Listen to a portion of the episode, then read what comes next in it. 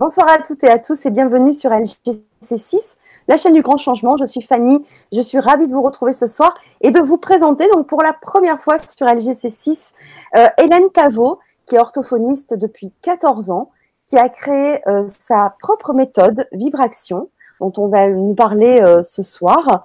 Et ce soir, elle va nous parler du sujet La vie et vibration et nous pousse à l'action. Bonsoir Hélène. Bonsoir Fanny, bonsoir à tous. Alors, je suis d'abord très heureuse d'être là avec vous ce soir. Euh, je me suis fait un petit peu de frayeur parce que, euh, à vrai dire, ma connexion Internet a coupé à la maison. Il y avait euh, pas mal de vent. la connexion avait coupé. Et voilà, c'était déjà une belle entrée en matière par rapport au thème que je vais aborder. Oui, effectivement. On en a parlé un petit peu hors direct. Effectivement, ça va être intéressant d'en parler aussi. Donc, euh, bah, comme je te présentais euh, tout à l'heure, euh, encore pour annoncer la, la, la, Vibra conférence de ce soir, tu es quelqu'un de, de, pétillant, de très dynamique, et j'ai vraiment hâte. On va se régaler en fait ce soir. Voilà. Donc, je voulais aussi bah, souhaiter la bienvenue à tous ceux qui nous rejoignent sur le chat. je dis bonsoir donc à Céleste, à Liliane. Alors, si vous voulez aussi dire d'où vous venez, vous savez que j'aime bien savoir d'où vous êtes en France et aussi à l'étranger, puisqu'on est suivi aussi euh, dans plusieurs pays euh, euh, francophones, entre autres. donc, il y a Jean-Yves qui nous regardera en replay, mais qui nous faisait un petit coucou. Donc, c'est très gentil, Jean-Yves. Cathy, Odile, éveille, éveille au cœur de son arbre. C'est un pseudo, c'est très joli. Il y a Monsieur Tico qui nous dit bonsoir. Valérie de Loire-Atlantique. Hervé de la Marne. Voilà, bah super, merci bienvenue à toutes et à tous. Donc vous savez que vous pouvez regarder aussi le replay euh, dès la fin de ce direct sur LGC6. Euh, il y a Marie-Ange qui nous fait un coucou de la Corse. Oh ouais, coucou Céleste, donc c'est de Fontainebleau. Euh, Thomas et Charlotte de Sète. Ouais, c'est super. Cathy, elle est du Loiret. Il y a Claire de Montpellier. Donc vous pouvez tout au long de la soirée poser vos questions à Hélène euh, à travers donc le, chat YouTube ou le forum LGC si vous êtes préalablement inscrit. Et pour le chat YouTube, je rappelle à certains que pour pouvoir accéder au chat, donc vous avez, si ce n'est pas automatiquement le chat, vous avez une petite fenêtre où c'est écrit chat en direct. Vous cliquez dessus, le chat se met en place.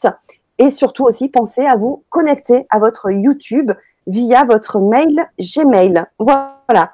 Et il y a aussi Franck qui nous rejoint de Nantes. Euh, Nantes, c'est ma ville de cœur. Donc, je suis toujours très heureuse quand Nantes nous rejoint. Merci.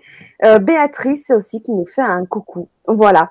Donc, ben, euh, ce soir, donc, comme je disais, je te, je te, reçois pour la première fois. Je pense qu'il y en aura d'autres.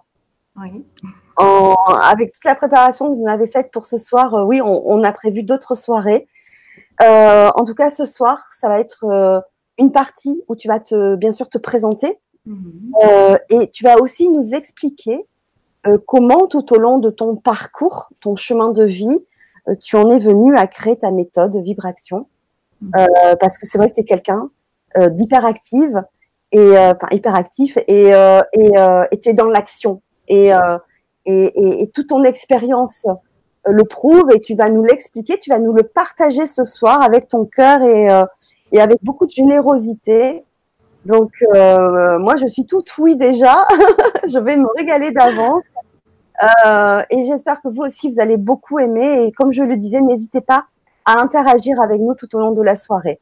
Voilà, donc, je vais te laisser la parole, Hélène, pour te mhm. présenter. Eh bien, merci. Hein, merci à tous, euh, encore une fois, d'être là ce soir. Donc, c'est mon tout premier direct sur YouTube.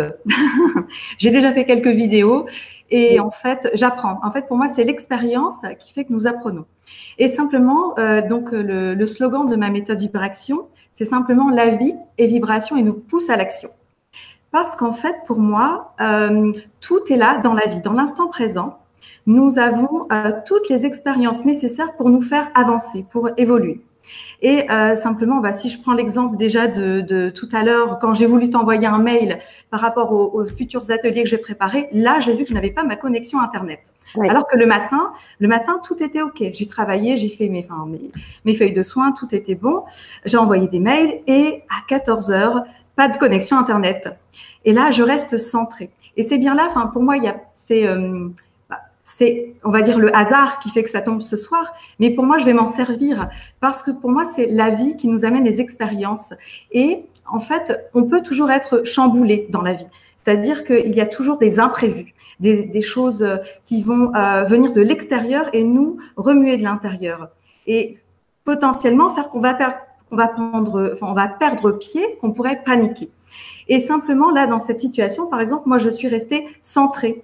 C'est-à-dire que je me suis dit, OK, je n'ai pas, euh, ça ne fonctionne pas comme je l'ai prévu. J'avais prévu, j'avais préparé mon bureau en plus hein, pour l'occasion. Euh, j'avais ma plante verte, enfin, tout était prêt. Mon chat était prêt à m'accompagner. Euh, voilà. Et en fait, j'ai dû changer tous mes plans. Donc, euh, Simplement, bah, ici, je ne suis pas chez moi. Donc, je, suis dans la maison de, mes parents. Et euh, on a fait l'essai avec famille tout à l'heure. Au niveau du son, ça ne fonctionnait pas. Et en fait, simplement, le, message principal que je, voudrais transmettre, mais vraiment tout au long de mon parcours, vous allez voir, c'est que dans la vie, il n'y a que des imprévus. Et euh, en restant centré, on est toujours en capacité de, ben, eh bien de faire face à ces imprévus sans paniquer simplement. Il y a toujours des solutions pour tout. Voilà. Et avant de, me présenter, j'aimerais euh, vous raconter une petite anecdote. Bon, c'est vrai que quand on discutait famille, j'avais beaucoup de choses à te raconter parce que tous les jours, euh, j'ai des petites histoires en fait qui m'arrivent et que j'aime partager. Alors quand, quand l'histoire est passée, après je l'oublie, donc je ne peux plus revenir dessus. Mais là, euh, j'ai quand même trouvé donc ce que je vais vous nommer. disons que ça fait partie de mon quotidien. Vous allez peut-être trouver ça un petit peu incroyable, mais c'est quelque chose qui m'aide et qui me porte au quotidien à trouver euh, justement euh, cette motivation pour la vie et ce passage à l'action. Ah, voilà, donc simplement, euh, donc c'était la, nuit de lundi à mardi. J'ai quand même eu quelques doutes par rapport à ce direct parce que c'était mon premier direct. Et puis j'avais posté, j'avais partagé en fait l'événement auprès de différentes personnes et j'ai eu des retours qui m'ont touchée. Euh, des retours euh, qui m'ont quelques critiques en fait simplement. Et alors à ce moment-là, je sais que quand quelque chose me touche à l'extérieur, il faut que je plonge en moi et aller voir mes propres peurs. Donc c'est ce que j'ai fait. Donc j'ai fait ce travail donc avec ma méthode dont je vous parlerai après de libération de mes peurs par rapport à ma ma légitimité, par rapport à ma capacité à être face à vous ce soir. Et donc j'ai fait ce travail lundi soir. Donc j'ai libéré euh, mes peurs. Et à ce moment-là, j'étais dans une énergie assez forte qui a fait que je n'ai pas su m'endormir. Euh, j'étais voilà pleine d'énergie, incapable de trouver le sommeil. Je n'étais plus fatiguée. La fatigue était passée. Et euh, simplement, donc à ce moment-là, euh, je vais dire que là, j'ai observé encore une fois la magie de la vie. Euh, au niveau des événements. Donc, j'ai flâné un petit peu. Vous savez, quand on a du mal à s'endormir, enfin le soir, on peut facilement être happé par les réseaux sociaux. Et à ce moment-là, euh, je suis tombée sur plusieurs publications d'Anthony Robbins qui parlaient de la PNL. Et la PNL, c'est simplement, enfin, ce que, ce que je retiens de ça, c'est simplement que, euh, c'est simplement que ce que je, ce que j'ai à l'intérieur de moi, euh, ce sur quoi je vais porter mon, attention, mon intérêt en fait en moi, eh bien je vais le voir se développer à l'extérieur. Donc ce sur quoi je vais porter mon attention finalement, eh bien je, vais l'observer simplement dans ma vie en vrai. Euh, et donc je, me suis dit, enfin c'était mon livre, c'est mon livre de, de, de ce moment, mais là en l'occurrence je suis tombée sur trois extraits de ces conférences, enfin quelques publications. Et, et voilà, donc ça m'a amené en réflexion par rapport à la PNL et les événements que je venais de vivre et la libération que je venais de vivre par rapport à un événement qui, a priori, était extérieur à moi. Et ensuite, ensuite bah, j'ai quand même fini par m'endormir. J'ai dû dormir deux heures, deux heures et demie cette nuit-là. Ok. Et bah oui, mais en fait, vous allez voir qu'après, on pourrait penser que ma journée allait mal se passer, mais ça a été tout le contraire. Donc, je me suis réveillée une première fois en fait, avec mon auto-radio, enfin mon radio-réveil, que j'éteins. Et à ce moment-là, euh, je, mets les deux mains sur mon cœur en me disant, en disant à moi-même. Donc, c'est-à-dire c'est un mode, on va dire, de prière, mais je m'adresse à moi. En disant simplement, là, sérieusement, il me faudrait euh, soit un pied aux fesses pour que je me lève parce que là, je suis fatiguée, ou alors vraiment un bel encouragement. Parce que là, j'avais pas franchement envie de commencer ma journée. Il était 6h20, le réveil venait de sonner, j'avais pas envie. Voilà, de, commencer. Et je me rendors quelques instants. Et là, le radio réveil se déclenche, se rallume avec une musique de flash, flash dance très boostante, très motivante. Et là, j'entends les paroles. Juste à ce moment-là, j'entends les paroles sur lesquelles je tombe en anglais, qui me dit simplement que tout dans la vie commence par un rêve, mais qu'ensuite il faut aller traverser ses peurs. Il y a des peurs à traverser. Et ensuite, on retrouve, une fois avoir, après avoir traversé ses peurs, on retrouve en fait euh, sa passion, sa passion, son entrain. Et à ce moment-là, on est en posture de réaliser ses rêves. Alors je reçois ça et là je me dis waouh, moi qui à 30 secondes avait juste envie de rester dans mon lit, là je me dis bah quand même, là ma journée commence bien. Et là je me suis sentie pleine d'entrain, pleine de dynamisme, euh, un changement, je dirais, euh, voyez, d'état d'être comme ça, en quelques instants, simplement parce que j'ai entendu cette, les, ces paroles en fait. Ces paroles qui t'ont qui t'ont touché. Et voilà. Ouais. Mm. voilà. Et en plus, ça répondait à ma demande que je m'étais adressée à moi-même juste avant, enfin, au moment où je me suis rendormie quelques instants. Et donc la journée démarre plutôt bien. Mes enfants se lèvent, donc je vous expliquerai dans mon dans mon cheminement. Donc j'ai trois enfants, c'est pas anodin en fait dans dans l'élaboration de bah, de là où j'en suis maintenant et de ma méthode. Euh, et simplement, bah, ce matin-là, les enfants se sont levés tranquillement, le petit déjeuner paisible, ils se sont préparés, tout était parfait. Et au moment de partir, donc les enfants avaient leurs chaussures, euh, manteaux, etc. pour partir à l'école. On est dans le couloir pour, euh, pour aller vers la voiture. Et à ce moment-là, dans ma maison, il y a un oiseau, un oiseau dans ma maison. Ah bon? Il nous passe au-dessus de la tête. Oui, c'est pour ça que c'est assez fou et j'avais envie de le partager parce qu'il m'arrive des choses incroyables. Là, je, je peux m'en, comme c'est frais, je peux vous en parler. Mais en réalité, des choses ainsi m'en arrivent tous les jours. C'est vraiment incroyable. Oui, il y a de la magie, un certain. J'aime dire qu'il y a de la magie dans la vie. Et ça rend vraiment les choses plus légères et, plus agréables parce que quelquefois, on se rend compte qu'autour de nous, le quotidien peut être lourd, difficile. Or là, moi, j'observe que les belles choses, en fait. Et donc, par rapport à cet oiseau, c'était très fort parce qu'on s'est dit, bah, les enfants euh, se sont dit, oh, un oiseau dans la maison, mais comment est-il rentré? C'était juste improbable parce que on était rentré la veille, euh, on avait fermé les volets, les portes étaient fermées. Là, on n'avait rien réouvert. Je ne sais pas, on ne sait pas comment cet oiseau est rentré. Mais certes, il était dans la maison et il s'est mis à voler au-dessus de nos têtes. Et là, on devait quand même partir sur le sur le chemin de l'école. Donc, on a donc les enfants ont, ont observé cet oiseau un petit moment et après, bon, il était temps de partir. Donc, on part. Et à ce moment-là, dans la voiture avec les enfants, on a une conversation sur le bonheur, parce qu'en fait, on a, on a, euh, on, s'est fixé un objectif en fait avec mes enfants, c'est vraiment d'être dans le bonheur à. C'est-à-dire être euh, bien au quotidien, hein, parce que les enfants en bas âge, on sait qu'il y a pas mal de conflits. Euh, voilà, c'est assez enfin c'est assez percutant et dynamique, ça c'est sûr. Et, quelquefois, bah, on, perd un peu pied à la maison. Et simplement, bah, avec mes enfants, on a décidé de coopérer tous ensemble euh, pour avoir euh, vraiment une, harmonie et être dans la maison du bonheur. Donc, on discute de ça dans la voiture. Et là, euh, mes enfants me disent, mais c'est génial cet oiseau qui est venu. Et là, je leur dis, écoutez, c'est un beau présage parce qu'en fait, un oiseau qui s'invite dans une maison est un présage de bonheur, de grand bonheur qui va arriver pour tous les habitants de la maison. Donc, on, était tous en joie dans la voiture. Donc, j'ai mes enfants à l'école. Et sur le chemin du retour, donc vers ma maison, vers mon cabinet qui est à côté de la maison, je vois sur un camion euh, une inscription LPN. Et à ce moment-là, moi, je, repense tout de suite à la PNL. Je me dis, mais ben là, encore un lien avec la PNL. Donc, ça m'évoque vraiment le pouvoir de notre pensée, le pouvoir de nos émotions, de tout ce qu'on a à l'intérieur de nous, finalement, sur la façon dont on va voir le monde et ces événements, et donc la façon dont on va se sentir, nous, en tant qu'individus, dans ce monde. Et, en fait, c'est important, c'est très intéressant parce que euh, ça répondait à toutes mes questions de la veille par rapport à, mes outils, aux outils que je développe aux, outils que je vais vous exposer après, aux références, etc. Et donc, je me suis rendu compte qu'en fait, la PNL euh, avait vraiment une base qui pouvait vraiment valider, expliquer finalement toute ma démarche. Donc, j'ai trouvé ça exceptionnel parce que là, je me suis dit quand même, ça fait beaucoup de synchronicité où on me remet ça devant les yeux.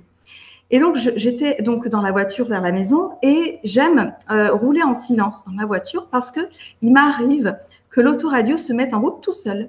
Ah bon? Voilà, donc j'aime découvrir ça. Donc euh, l'autoradio se, se, déclenche et à ce moment-là, j'entends une, une, chanson qu'on entend assez pas mal. Le spleen n'est plus à la mode, euh, ce n'est pas compliqué d'être heureux, etc. Et donc pour moi, c'est encore un, quelque chose qui me dit, bah oui, en fait, c'est pas compliqué d'être heureux. Et c'est le message que je veux transmettre lors de ma Vibra conférence. Donc c'est très bien, ça tombe vraiment bien. C'est génial. génial ouais. Voilà. Donc, arrivé à la maison, j'ai quand même euh, récupéré l'oiseau. Je lui ai rendu la liberté. D'accord. Et je suis allée, donc je commençais à 9h ah. au cabinet. Donc, je suis allée au cabinet super en forme, super dynamique, en pleine énergie. Alors que finalement, quelques heures auparavant, euh, en ayant dormi deux heures, deux heures et demie, c'était euh, bah, c'était pas c'était pas gagné finalement. Oui, les événements de la vie finalement de, de, de ma les événements qui se sont enchaînés n'ont fait que me mettre vraiment dans une dynamique où je me suis sentie très bien. Et finalement, donc, le mardi étant ma plus grosse journée, je travaille de 9h à 19h. Ah euh, J'enchaîne vraiment, beaucoup de patients. Et en fait, j'étais en pleine forme toute la journée. Euh, J'ai fait de, du, du du beau travail. J'étais très contente de, bah, cette journée. le soir, euh, j'avais encore des choses de prévues. À aucun moment, je me suis sentie fatiguée. J'étais vraiment portée par, euh, par euh, une, belle, une belle énergie. Voilà. Et si je voulais commencer cette Vibra conférence en, en vous racontant cette, cette anecdote de ma vie, c'est simplement pour vous dire que dans, dans, mon histoire, rien, on va dire, n'est scientifiquement prouvé ou n'est validé. Hein, je veux dire, par, euh, par la science, euh, par des théories, si ce n'est peut-être par la PNL quand même finalement. Hein, la PNL, enfin, quand on étudie la PNL, on se rend compte qu'on a beaucoup d'éléments de réponse par rapport à ce que j'avance. Et, mais euh, simplement, ce que je vais dire, c'est que ici, c'est la vie dont il s'agit. La vie dont, dont nous, nous sommes, nous faisons tous partie. Donc, en, même temps, enfin, je veux dire, quand on est thérapeute, quand on travaille avec des personnes, il y a du bon sens. C'est-à-dire, évidemment, il y a des choses qu'on a apprises, des théories, des choses très cartésiennes, mais il y a aussi euh, la relation à la vie, la relation aux événements de la vie, la relation avec les personnes. Et tout ça, je dirais que ça s'improvise parce que la personne en face de nous, eh bien, on ne la connaît pas, donc on ne sait pas quel retour comment, quelles seront nos réactions par rapport à cette personne? Le déroulement d'une journée, on ne le connaît pas d'avance. Donc, on ne peut pas tout enfermer dans des petites boîtes en se disant, bah, c'est comme ça, ça va fonctionner comme ça toute ma vie. Non, parce que la vie, elle est en mouvement. Et c'est bien là où je me dis, ce qui compte vraiment, finalement, au-delà de toutes les théories, au-delà des croyances et des principes, je dirais qu'on a tous et toutes le même objectif dans la vie. C'est simplement d'être heureux d'être heureux. Donc, trouver les moyens pour être heureux. Si, euh, si on trouve des, des, des, petits symboles, on entend une chanson qui nous met en joie, on, on observe euh, un oiseau, enfin, tout, tout, toutes, ces, toutes ces petites choses de la vie qui sont très simples et très basiques font que finalement, euh, bah, quand, quand, on ouvre les yeux, finalement, le bonheur, il est là, simplement. Et ça, c'est un message fort que je, je veux transmettre parce que euh, je vais expliquer mon parcours, mais simplement là pour le, thème du jour, la vie et vibration, elle nous pousse à l'action. Pour moi, c'est vraiment ça, parce que la vie, en fait, euh, elle est, elle est euh, toujours en mouvement, toujours en mouvement. Euh, on est parcouru de vibrations, et les vibrations, je vais vraiment vous approfondir à tout à l'heure en, en, les définissant, mais c'est ce qui fait qu'on va être poussé à l'action c'est-à-dire, c'est ça qui fait que le matin, en fait, on a envie de se lever et c'est ça aussi que, hum, qu'en fait, on a envie de faire des choses comme moi, j'avais envie d'être ici avec vous ce soir. Parce qu'en fait, je suis dans le mouvement. Et sincèrement, si on m'avait dit ça, euh, ne serait-ce qu'il y a deux ans, je n'aurais jamais cru possible euh, d'être là. Euh, encore il y a, j'irai il y a six mois, mettre ma photo, donc mon image, mon visage sur Facebook, c'était juste improbable, c'était impossible. Moi, j'avais commencé à travailler avec les réseaux sociaux, mais au début, je voulais euh, que les gens me connaissent euh, pour ce que j'avais à dire. Donc pas pas pour mon image. Donc au début, je, publiais des choses, je mettais pas ma photo. Et après, bah, le, ça s'est fait progressivement. J'ai commencé à mettre ma, à, y mettre ma photo, commencé à faire des des petites vidéos, etc. Et mais je veux dire, c'est tout un cheminement, un pas devant l'autre, et on avance. Finalement, en fait, aujourd'hui, je réalise l'un de mes rêves. c'est vrai.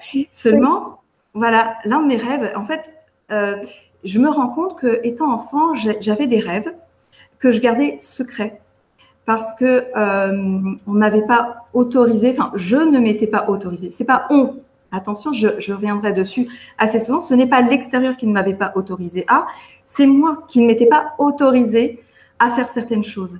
Et pourtant, je rêvais de certaines choses que je faisais secrètement dans ma chambre. Et en fait, aujourd'hui, maintenant, comme je libère, je vais dire, dans mon quotidien, euh, tout, tout ce qui a pu être mes, mes blessures, mes, euh, mes limitations, euh, mes, mes, freins, ben, eh bien, je, j'avance et j'avance de plus en plus vers, ben, vers mes rêves, vers ce qui me met profondément en joie. Et je voulais aussi rajouter que ça, quand tu parlais de, il y a encore six mois, tu n'étais pas prête, etc. Euh, de mémoire, euh, tu m'avais envoyé aussi un message, tu m'avais sollicité pour une Vibra conférence il y a déjà quelques mois. Je n'ai pas répondu tout de suite parce que je suis euh, bah, assez chargée au niveau de mon programme. Quand je t'ai recontacté, tu m'as dit oui, c'est vrai que fait un moment, mais en fait, c'est le bon moment maintenant. C'était bon, voilà. Et, que finalement, si je t'avais contacté tout de suite, euh, c'était pas forcément le bon moment euh, non plus dans, dans ta vie. Et en fait, je m'en excuse aussi auprès de tout, hein, toutes les personnes qui me contactent et que je peux pas répondre tout de suite. Euh, parce que je suis pas mal sollicitée et tant mieux hein, parce qu'on on a plein de belles personnes à, à, à, à faire partager sur euh, sur la chaîne mais en même temps quand je réponds pas tout de suite c'est finalement il y a et, et tu n'es pas la seule mmh. tu as été euh, euh, parmi plusieurs personnes ces derniers temps depuis le début de l'année qui m'ont dit mais finalement euh, bah, vous me contactez maintenant mais c'est que maintenant le bon moment avant mmh. c'était trop tôt donc finalement je pense que on a tous aussi une interaction ensemble et que si je réponds, des fois je réponds tout de suite, c'est bizarre. Enfin, il y a des choses très mmh. bizarres dans la vie et euh, je crois que tout est synchronicité et tout est juste euh, et que tout, on le sent, tu vois, on sent les choses mmh. et voilà. Donc voilà. Je voulais aussi quand même rajouter ça parce que ça fait partie des belles synchronicités aussi. Quand c'est le bon moment, euh, tout tout est fluide, tout va très vite. Ouais, c'est ça. Et je rajouterais même que ça fait partie de l'accueil, c'est-à-dire que on, on, a, on pose une action et après on accueille euh, ce qui va en découler. On ne sait pas quand ça va s'ouvrir, euh, mais c'est simplement euh, parce que en fait quelque chose qui me caractérisait aussi, enfin qui me caractérise toujours, c'est l'impatience. Mais en fait, on apprend, enfin j'apprends simplement. Les expériences de la vie m'ont amené sincèrement à, à être patiente je suis peut-être pas encore tout à fait ou parfaitement, mais euh, disons que je, je, prends vraiment la vie comme une grande école où on progresse. Voilà. Et ça, c'est, c'est, vraiment génial. Ça fait dix ans que j'apprends la patience. Hein. avec mon caractère aussi, ça a été compliqué, mais le jour où on me l'a vraiment dit, mais avec un grand sérieux, et que la patience euh, ferait partie d'une des vertus, mmh. euh, eh ben, eh ben ouais, ça fait dix ans et, euh, et je comprends euh, aujourd'hui vraiment le, ce, ce mot-là qui prend tout son sens et toute sa dimension, toute sa place dans ma vie, euh, et que j'essaye aussi de transmettre aux autres. C'est bien. de toute façon, on est toujours dans le partage. Hein. Les expériences de l'un servent à l'autre, simplement. Oui. Bien. voilà. Donc, pour, pour continuer, donc, euh, je vais me présenter à vous, simplement. Donc, je, suis donc Hélène, et c'est vrai que j'aime me présenter comme une alchimiste fée, euh, parce que, vous l'aurez compris, il y a un petit peu de magie dans ma vie, euh, et, simplement, euh, la vie, c'est-à-dire que j'ai toujours dans ma vie, j'ai l'impression d'avoir réalisé à chaque fois mes rêves, les rêves que je m'étais donnés. Euh, simplement, les rêves ont changé également. Euh, avec la connaissance qu'on peut avoir de soi, euh, c'est-à-dire qu'enfant, on n'a pas les mêmes rêves qu'en étant adulte. Il y a certains rêves qui, se, regroupent, je dirais des rêves qui sont vraiment en lien par rapport à bah, ce qu'on a, ce qu'on est censé faire ici, et je dirais nos, points forts au final. Parce que finalement, mes points forts d'aujourd'hui, étaient vraiment euh, mes grandes difficultés, mes, pires peurs enfants. Et pourtant mes plus grands rêves. Alors simplement, aujourd'hui, je suis euh, orthophoniste, mais si j'en suis arrivée là, euh, ben, c'est parce que j'ai fait un gros travail sur moi. Et je me suis rendu compte, donc après, hein, même après avoir commencé ma vie professionnelle, que je m'étais en fait auto-rééduquée simplement en allant vers euh, ce, ce, cheminement, vers mes études d'orthophonie et en pratiquant euh, finalement au quotidien la communication, en étant vraiment encore de la communication avec les, les personnes. Parce qu'en fait, enfant, j'étais vraiment très mal à l'aise avec la, com la communication. j'ai très mal vécu mon CP, où je me suis où j'ai le souvenir d'avoir beaucoup pleuré, enfin de me sentir vraiment mal à l'aise en fait à l'école, où on devait rester euh, comment dirais-je, euh, bah, il y avait des règles en fait que j'avais du mal à, intégrer. J'étais une enfant curieuse, trop curieuse. Je posais, je posais des questions et on me laissait pas la place ou l'espace pour euh, pour ces questions. On me renvoyait toujours au fait que bah, j'étais une enfant et que du coup je n'avais pas posé les questions que je me posais et que du coup je devais arrêter de poser ces questions et écouter bien sagement voilà ce qu'on ce qu'on me proposait. Donc je me souviens que le démarrage même de la lecture a été très compliqué. Euh, j'ai fait un blocage en fait, même si euh, si ça passait quand même à l'école, mais moi intérieurement j'étais, je me sentais vraiment bloquée euh, parce que quand il s'agissait de lire un texte à voix haute pendant toute ma scolarité, hein, je dirais même même au lycée, même avant avant de passer le concours d'orthophonie, j'étais encore tétanisée à l'idée de lire un texte devant devant la classe en fait simplement. quand il s'agissait de réciter la poésie face à tout le monde, je devenais vraiment rouge écarlate et et j'avais l'impression que tout le monde se moquait de moi, donc je, je perdais tous mes moyens. Euh, L'orthographe aussi, en fait, tout ce qui avait attrait à la communication et au français en général euh, a été très pénible pour moi. Euh, pour vous dire, j'ai refusé, j'avais fait un refus de lire jusqu'à, c'est-à-dire qu'à l'école, on nous proposait des livres à lire, et pour moi, je les rejetais. Systématiquement, j'étais en rejet, en rejet de tout ce qui concernait le langage écrit. Euh, voilà.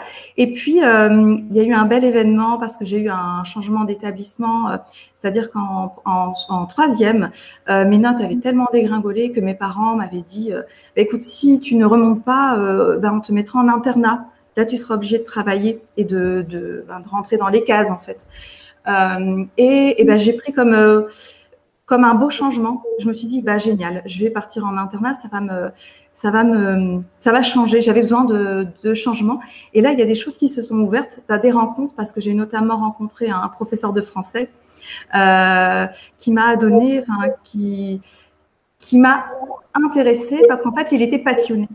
Euh, il était passionné. Euh, en fait, il nous faisait cours de français, il racontait des histoires. Euh, et moi, j'étais waouh. Et là, je me suis dit, mais ça a l'air hyper intéressant en fait. Hein. Et, ce que je dois dire, c'est que j'avais aussi une croyance erronée auparavant. Je m'en suis rendu compte bien après coup. C'est-à-dire que depuis, enfin, quand j'étais enfant, j'entendais toujours dire, dans la famille, on est des scientifiques, on n'est pas des littéraires. Dans la famille, on n'est pas bon en français, on n'est pas bon en, en langue. Donc voilà, et je pense que à force de l'avoir entendu, enfin, c'est pas que je pense, c'est que je sais maintenant qu'à force de l'avoir entendu, eh bien ça s'était euh, bien bien imprimé, imprimé dans ma tête et je le manifestais bien simplement. Et donc euh, finalement en seconde, je me suis rendu compte que euh, bah, il y avait des choses intéressantes que j'avais envie de découvrir. Et, et, et là, j'ai commencé à m'y intéresser et même à devenir bonne en français alors que l'année d'avant, c'était la cata. Et j'ai commencé, et je me suis bien rendu compte qu'à ce moment-là, que ce sur quoi je portais mon attention, eh bien, je le réussissais. C'était aussi simple que ça. Parce que je fournissais un effort pour, euh, pour quelque chose, donc je portais mon attention dessus, et donc j'étais motivée, et je réussissais. J'ai même été euh, cette année-là avec d'excellents résultats en histoire géo, alors que c'était aussi euh, forcément ma bête noire lors, de, lors des classes en dessous. Et, et, là, je me suis dit, waouh, j'ai commencé à lire, à m'intéresser à plein de choses. J'ai commencé à, à, remonter mon niveau en orthographe. Et là, je me suis dit, bah, au début, je voulais faire médecine parce que je voulais vraiment, j'avais vraiment cette envie de, d'aider, en fait, de, d'aider les autres. Euh, le soin, c'était quelque chose qui m'intéressait énormément. Et finalement, je me suis dit, en toute logique, je me suis dit, mais non, c'est vraiment l'orthophonie parce que euh, parce qu'en fait, ça m'avait intrigué. Mon frère, moi, je suis l'aîné de ma famille. Euh, je connaissais pas, je ne savais pas ce qu'était l'orthophonie, mais mon frère et ma sœur avaient eu besoin de soins en orthophonie. Et alors, euh, ce qu'ils faisaient chez l'orthophoniste, ça m'avait toujours intrigué. J'avais demandé à la rencontrer, cette, cette dame, et euh, je me suis dit, mais en fait, ça, collerait bien par rapport à mon expérience, euh, parce que finalement, je sentais bien que bah, que j'avais vraiment des choses à apporter en fait euh, de par mes difficultés euh, auparavant. Et, de ce fait, euh, je me suis dit que, que c'était un beau métier pour moi dans, le soin et la, communication. Et, et, simplement, donc c'est comme ça j'ai fait, voilà, j'en suis arrivée là, à ce, à ce, métier. mais bon, encore au début, il y a encore beaucoup de remises en question parce que forcément, avec, je veux dire, ma communication, j'ai, je manquais de confiance en moi. C'était pendant toutes mes études, même, même si je m'en sortais très très bien, dès qu'il fallait prendre la parole, je veux dire en public, j'étais stressée. Donc, je faisais très, très bien, mais toujours rouge écarlate, euh, toujours euh, la, voix euh, qui se serrait, voilà, avec un grand stress. Et puis, voilà, bon, après, je dirais que quand j'ai commencé à travailler, le stress était toujours là. Donc, finalement, je me suis rendu compte que c'était la peur du regard des autres. par rapport à ça. quand j'étais gamine, c'était la même chose. Que vont dire les autres de moi quand je vais me mettre à parler ou quand je vais me mettre à lire? Et c'est ça qui m'avait profondément finalement qui m'avait bloqué. Et je m'en suis rendu compte ben, finalement quand j'ai commencé à travailler, parce que dès que je vais prendre le téléphone pour euh, appeler ne serait-ce que des patients qui avaient laissé un message sur mon répondeur, en fait je me faisais le film dans ma tête, je me suis mais il faut que, que, je sois bien. En plus, je suis orthophoniste, donc attention, voilà, il faut que je m'exprime bien, il faut que ce soit clair. Euh, et en fait, voilà, alors que si on m'appelait, c'était du spontané, et j'étais à l'aise en fait pour communiquer. Enfin, j'avais aucun problème de communication, mais euh, c'était vraiment le, le stress d'anticipation en fait, Donc, par rapport à mais que vont-ils penser euh, quand je vais leur parler finalement? Et quand je devais euh, appeler des médecins, euh, très vite j'ai dû contacter des médecins par rapport à certains patients. Je devais m'y préparer pendant trois heures tellement j'étais stressée. C'était juste incroyable. Bon, finalement, la vie, en fait, c'est là où je veux en venir par rapport à mon histoire. Je vous raconte un peu mon parcours, mais c'est là où c'est important parce que finalement, la vie, elle nous met toujours dans des situations où on va être confronté à nos propres peurs. Et là, on a deux possibilités. Soit on évite, on évite la peur, dans ce cas, elle restera, ou alors on va s'y confronter. On va aller vers cette peur et alors euh, simplement la dépasser. Et donc cette peur ne devient plus une peur après. Simplement, il n'y en a plus. Voilà. Et, et pour euh, vous dire que hum, simplement moi, par exemple, euh, donc parler à des médecins, par exemple, pour moi, c'était, je sais pas, c'était une idée. Hein. Maintenant, c'est très loin de ma réalité d'aujourd'hui. Hein. Mais à l'époque, ça me stressait. Et finalement, vous voyez, quand il y a eu un projet de maison médicale dans, dans la ville où je travaillais, euh, eh bien, instantanément, je me suis dit, je veux y aller. Je vais aller travailler avec eux. Voilà. Oui, alors que, alors que j'avais super peur. j'avais très peur. Et j'y suis allée et franchement, j'ai passé sept, sept années avec eux. Ça a été génial. Euh, on a eu de bons échanges. Enfin, c'était très fluide. Enfin, finalement, j'avais après ça forcément plus peur des médecins. mais euh, voilà, c'est un exemple. Hein. C'est-à-dire que j'ai eu peur à un moment donné. Je me suis dit, mais là, c'est là où je vais avoir le plus peur et ben c'est là que je vais aller justement. Hein. et autre autre anecdote, euh, quand j'étais euh, toute jeune ortho, que j'étais appelée parce que en fait au niveau de notre métier, euh, on bah, on s'occupe. en fait, il est très vaste hein, notre métier parce qu'on on touche vraiment à la communication au sens, au sens large. Donc ça touche les enfants. Euh, dès la naissance. Euh, et en fait, c'est la communication vraiment jusqu'à jusqu'à la toute fin de vie, j'ai envie de dire, parce qu'on s'occupe beaucoup de personnes euh, âgées, donc notamment des personnes qui ont subi des AVC. Donc malheureusement, on a des personnes aussi qui sont finalement assez jeunes. Mais moi, je sais que la première fois quand on m'a appelé pour aller en maison de retraite, pour aller faire un bilan auprès d'un patient qui avait subi un AVC, j'étais vraiment mal.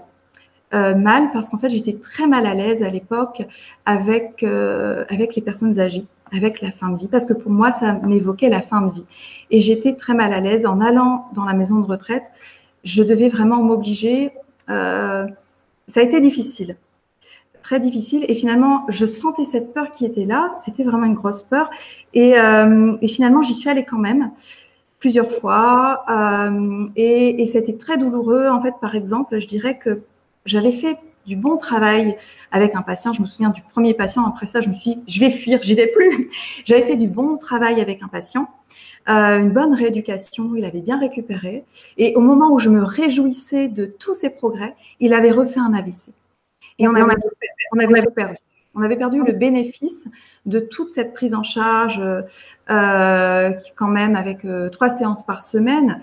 Euh, le patient était très motivé et là, l'avoir vu, ça m'avait, euh, c'était vraiment une grosse, une incompréhension, vraiment. Et je me suis dit, non, plus jamais, je veux plus, je veux plus. Et finalement, les opportunités, on va dire, se sont représentées. Et je me suis dit, qu'est-ce que je fais? Là, j'ai peur, mais qu'est-ce que je fais? J'y vais ou j'y vais pas? Et, euh, et, finalement, eh bien, je suis allée parce que je me suis dit, j'ai en fait très tôt j'ai compris que c'était justement vers les peurs que je devais aller pour progresser et me sentir de mieux en mieux. Donc j'y suis allée et j'ai eu comme ça plusieurs patients et finalement ça m'a tellement plu que je me suis même formée dans l'accompagnement en fin de vie. Donc j'ai plusieurs formations, je vous l'expliquerai, qui sont en dehors de l'orthophonie parce que j'ai aussi une activité qui est en dehors de l'orthophonie, mais tous ces outils me servent aujourd'hui bah, dans ma pratique et évidemment, euh, je veux dire, pour moi, euh, tout est relié. C'est-à-dire que ce que je, ce que j'ai appris, je veux dire, en dehors de mon métier, me sert dans mon métier. Et, et c'est tout, tout ce que j'ai pu apprendre, euh, je veux dire, euh, autour de ça, qui ont fait que j'ai pu aussi élaborer ma, ma méthode, dont je vais vous parler tout à l'heure.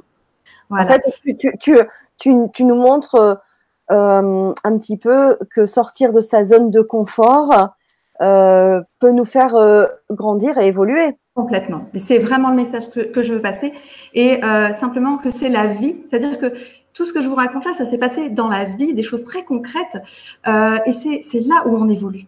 Ouais. C'est-à-dire que dans, dans, dans de, de, nombreux stages, j'ai rencontré des gens qui se consacraient en fait à leur, euh, leur développement personnel, leur évolution, et qui du coup s'étaient coupés finalement de leur métier, coupés de leur famille, coupés de leur vie et moi, je, je enfin, j'ai du mal. Enfin, disons que je suis très curieuse de nature, donc je vais voir les, personnes que je rencontre et je leur pose des questions. Mais depuis quand tu fais ce travail sur toi et quelle est ta profession et quel est le, lien que tu fais? Comment tu voilà Parce que pour moi, je vois que tout est relié. Je, ne fais que des liens en fait entre tout ce que j'apprends. Mm. Et, euh, et voilà. Et pour moi, euh, donc la personne qui me dit non, moi j'ai arrêté de travailler pour me consacrer à ça. Euh, oui, et puis de toute façon, j'ai tout coupé avec mes enfants. J'ai oula, enfin non, moi j'ai envie de tout, au contraire, de, faire un tout en fait avec euh, avec toutes mes facettes. Hein, ma facette d'orthophoniste, ma facette de femme, ma facette de mère, etc. Je, je pense que tout est tout est relié et, euh, et c'est là où on a beaucoup plus de richesse et on peut apporter, ne serait-ce que dans notre métier auprès de nos patients, auprès de nos enfants. Enfin, pour moi, tout va ensemble. Hein. Euh, voilà. Donc j'ai tendance quelquefois à, à partir. Quand, quand, quand, on me pose une question, quand oui. voilà, donc je perds le fil, mais j'ai pas perdu le fil. Simplement, euh, oui, donc la vie, hein, ce que je, là, de, je vous explique mon parcours, mais en même temps, je vous montre à quel point finalement c'est la vie euh, qui nous instruit, hein, qui nous fait progresser. Donc, euh, dans mon histoire, dans mon récit de vie, on va dire que j'ai j'ai trois enfants. Et mon premier enfant était tel que je l'avais décidé. un garçon, tout, voilà. je veux dire, euh, le jour de, de sa naissance euh, a été pour moi. Donc, mes enfants, en fait, ont été pour moi des clés, en fait, dans, dans l'apprentissage de la vie et dans mon évolution. Euh, donc, mon premier enfant, pour moi, ça a été la découverte de l'amour inconditionnel. Le jour où il est arrivé, où je l'ai accueilli, ça a été d'un seul coup, mais je me suis dit, waouh, mais qu'est-ce que je ressens dans mon cœur? Cette ouverture, je l'avais jamais ressentie auparavant. Donc là, ça a été waouh. Et j'étais euh, baignée dans une dans une vibration d'amour, d'une ouverture incroyable, vraiment. Et je me suis dit, waouh, j'avais envie de partager ça déjà. À l'époque, je me suis dit, c'est, beau, j'ai envie de, de, d'en faire profiter tout le monde de, de, cette sensation qui est tellement, tellement forte. Et après, bon, évidemment, la vie, comme elle est toujours mouvement, hein, à un moment donné, on se dit bon, là, là, c'est parfait, j'ai mon enfant, tout va bien. J'aimerais que la vie reste comme ça. J'ai mon métier, j'adore ce que je fais, j'ai mon fils et, tout tout est parfait, mon mariage était parfait. J'aurais aimé en fait à un moment donné figer les choses. J'ai observé ça et je me suis dit mais non. Déjà à l'époque je me dis mais non parce que il va y avoir mouvement. Je le sentais déjà que tout allait bouger. Non et le fait est que à ma deuxième grossesse, euh, j'avais prévu d'avoir une fille. Parce fait, euh, jusqu'à là, tout roulait finalement bien. Et je m'étais dit, bon, ce sera une fille, c'est évident. Eh bien non, en fait, le jour de l'échographie, on m'apprend que c'est un, garçon. Là, je m'effondre. Vraiment, je, me mets euh, à, vider toutes les larmes de mon corps. à ce moment-là. Ça a été un choc, c'est bizarre, hein, mais j'ai, ça a été comme un choc pour moi d'apprendre que, que non, euh, j'avais, j'avais décidé, j'avais décidé d'avoir une fille, mais non, la vie m'a amené autre chose. Et, et c'était, ça a été douloureux. Et en même temps, tout ça, à ce moment-là, j'ai dû le garder en moi parce que en fait, je ne me suis pas autorisée à l'exprimer. Euh, peut-être parce que, euh, disons que dans tous les cas, je veux dire, je ne me suis pas autorisée à exprimer. Ça, c'est certain. Je veux dire, je ne renvoie pas la faute à l'extérieur. Hein, c'est un message important. J'en suis responsable parce que j'aurais pu le dire. Seulement, bah, la vie m'a amené au fait que euh, bah, je vais être satisfaite vu que j'avais j'étais enceinte, j'attendais mon deuxième enfant, alors qu'autour de moi, il y avait beaucoup de femmes euh, dans ma famille euh, qui, euh, qui essayaient d'avoir des enfants depuis, depuis plusieurs années et qui ne pouvaient pas. Donc, c'est-à-dire que toutes ces émotions, toutes ces émotions que j'ai ressenties à ce moment-là, j'ai dû les ravaler, les contenir. Et c'est vraiment une sensation que j'ai eue. Hein. C'est vraiment de tout bloquer là. Tout était cadenassé. Et, et, en fait, même par rapport, euh, dans mon couple, etc., en fait, on me demandait d'être souriante. On me demandait d'être joyeuse parce que j'étais enceinte. Je devais être joyeuse. Seulement, je montrais l'image de quelqu'un de joyeuse. Enfin, j'essayais. j'essayais hein, de, répondre à la demande extérieure. Seulement, à l'intérieur de moi, ça collait pas du tout. Ça collait pas du tout. Et, euh, et, à ce moment-là, je sentais vraiment ce poids à l'intérieur de moi. Et puis, euh, bah, après, bah, j'ai eu mon troisième enfant, également un garçon. Sauf que là, j'avais digéré la chose. En fait, j'ai pas, euh, euh, j'étais pas vraiment en attente de quoi que ce soit. J'avais, euh, on va dire, fait le, deuil d'avoir une fille entre guillemets. Quoi qu'il en soit, donc avec mon métier, on va dire d'orthophoniste, je pensais que tout allait rouler avec mes enfants, que tout serait fluide et facile.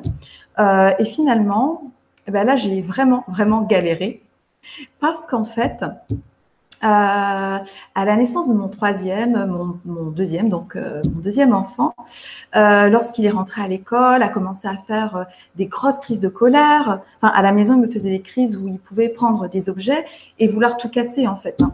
C'était très violent.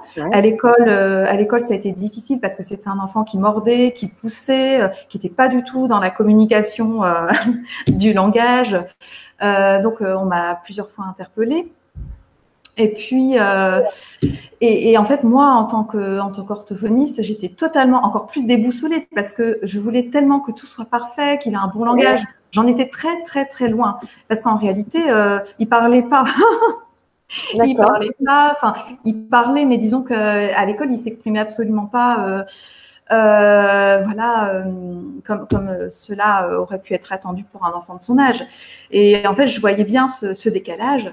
Et euh, dans le même temps, euh, donc, enfin, au début, ça a démarré comme ça, et après, euh, pendant deux ans et demi, il a souffert d'un bégaiement. Donc finalement, quand il a commencé à parler, je veux dire en quantité, bah, c'était vraiment un, gros bégaiement pendant deux ans et demi. Et puis à la maison, des terreurs, des terreurs nocturnes. Il me réveillait quelquefois pendant deux heures et demie. donc, il s'en est passé des choses. Donc émotionnellement, c'était très très compliqué. Euh, au niveau de la gestion euh, de, de, la, du quotidien. Finalement, ça a impacté également euh, bah, mon travail. C'était très compliqué. Moi, dans cette période-là, je faisais également des crises d'angoisse. Bah oui, parce que le matin, on se réveille et puis on se rend compte qu'on doit partir. Enfin, on doit réveiller les enfants, les conduire à l'école, le petit dernier chez la nounou, et que bah, on sait que ça va très mal se passer. Donc, bah, moi, je me sentais tétanisée sur mon lit. Et en même temps, j'avais énormément d'énergie. Déjà, je me sentais énormément d'énergie en moi, euh, un trop plein en fait d'énergie. Je savais pas quoi en faire, donc je faisais du, sport à, l'extrême en fait. Je me réveillais euh, super tôt tous les matins pour faire euh, une heure de sport avant, avant simplement d'aller réveiller mes enfants. Donc j'étais un petit peu dans, dans le trop, trop, trop, trop au niveau du sport, trop au niveau de, j'avais beaucoup de compensation alimentaire, trop au niveau de la nourriture, à tout niveau. Euh, en fait, j'essayais je, toujours de compenser finalement euh, ce, ce mal-être qui était là à l'intérieur de moi, qui se creusait de plus en plus.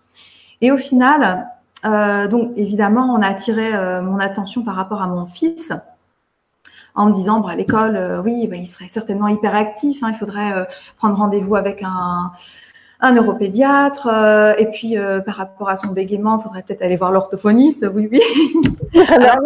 alors, que moi, c'était ma spécialité. Moi, le bégaiement, euh, enfin, je suis formée depuis depuis une dizaine d'années. J'ai très très bons résultats. En cabinet, ça fonctionnait très très bien, mais avec mon fils, j'étais totalement totalement perdue, totalement perdue. Donc la catastrophe.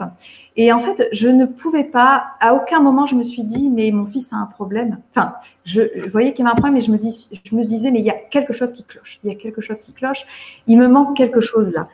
Euh, et je, je, ne pouvais pas concevoir qu'un enfant euh, puisse naître et finalement euh, euh arriver avec autant de difficultés, en fait, au niveau de son développement.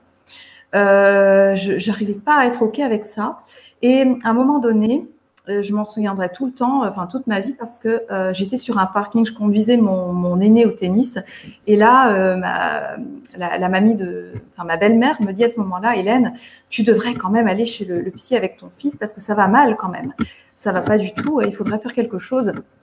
Et au, à l'instant où elle me dit ça, je prends conscience instantanément. Enfin, c'est comme si je revoyais tout le film de ma grossesse, euh, tout euh, les, le moment de sa naissance, la façon dont je l'ai accueilli, la façon dont j'ai communiqué avec lui.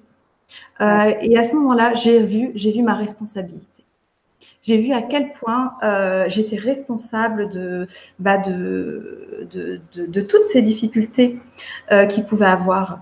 Euh, simplement, bah, le fait est que j'avais, euh, entre guillemets, quand j'ai appris que, que j'attendais un garçon et non une fille, au niveau émotionnel, c'était tellement difficile pour moi que j'ai tout bloqué.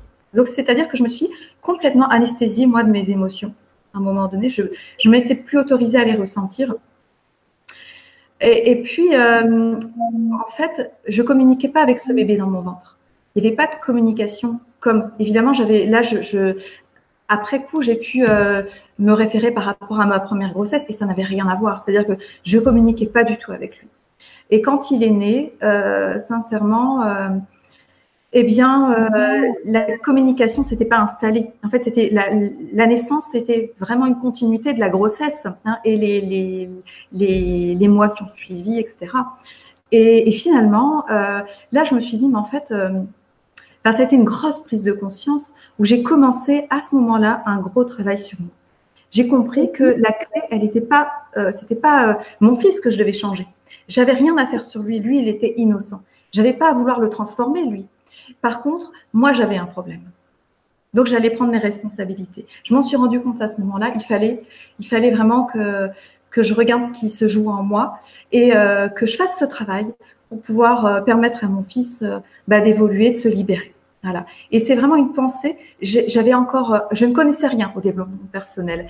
Pour moi, j'étais très cartésienne. Dans, mon boulot, je travaillais à l'époque de 8 h à 19 h je faisais que travailler, je veux dire, au niveau de mon métier, parce qu'en plus, j'étais passionnée par ce que je faisais.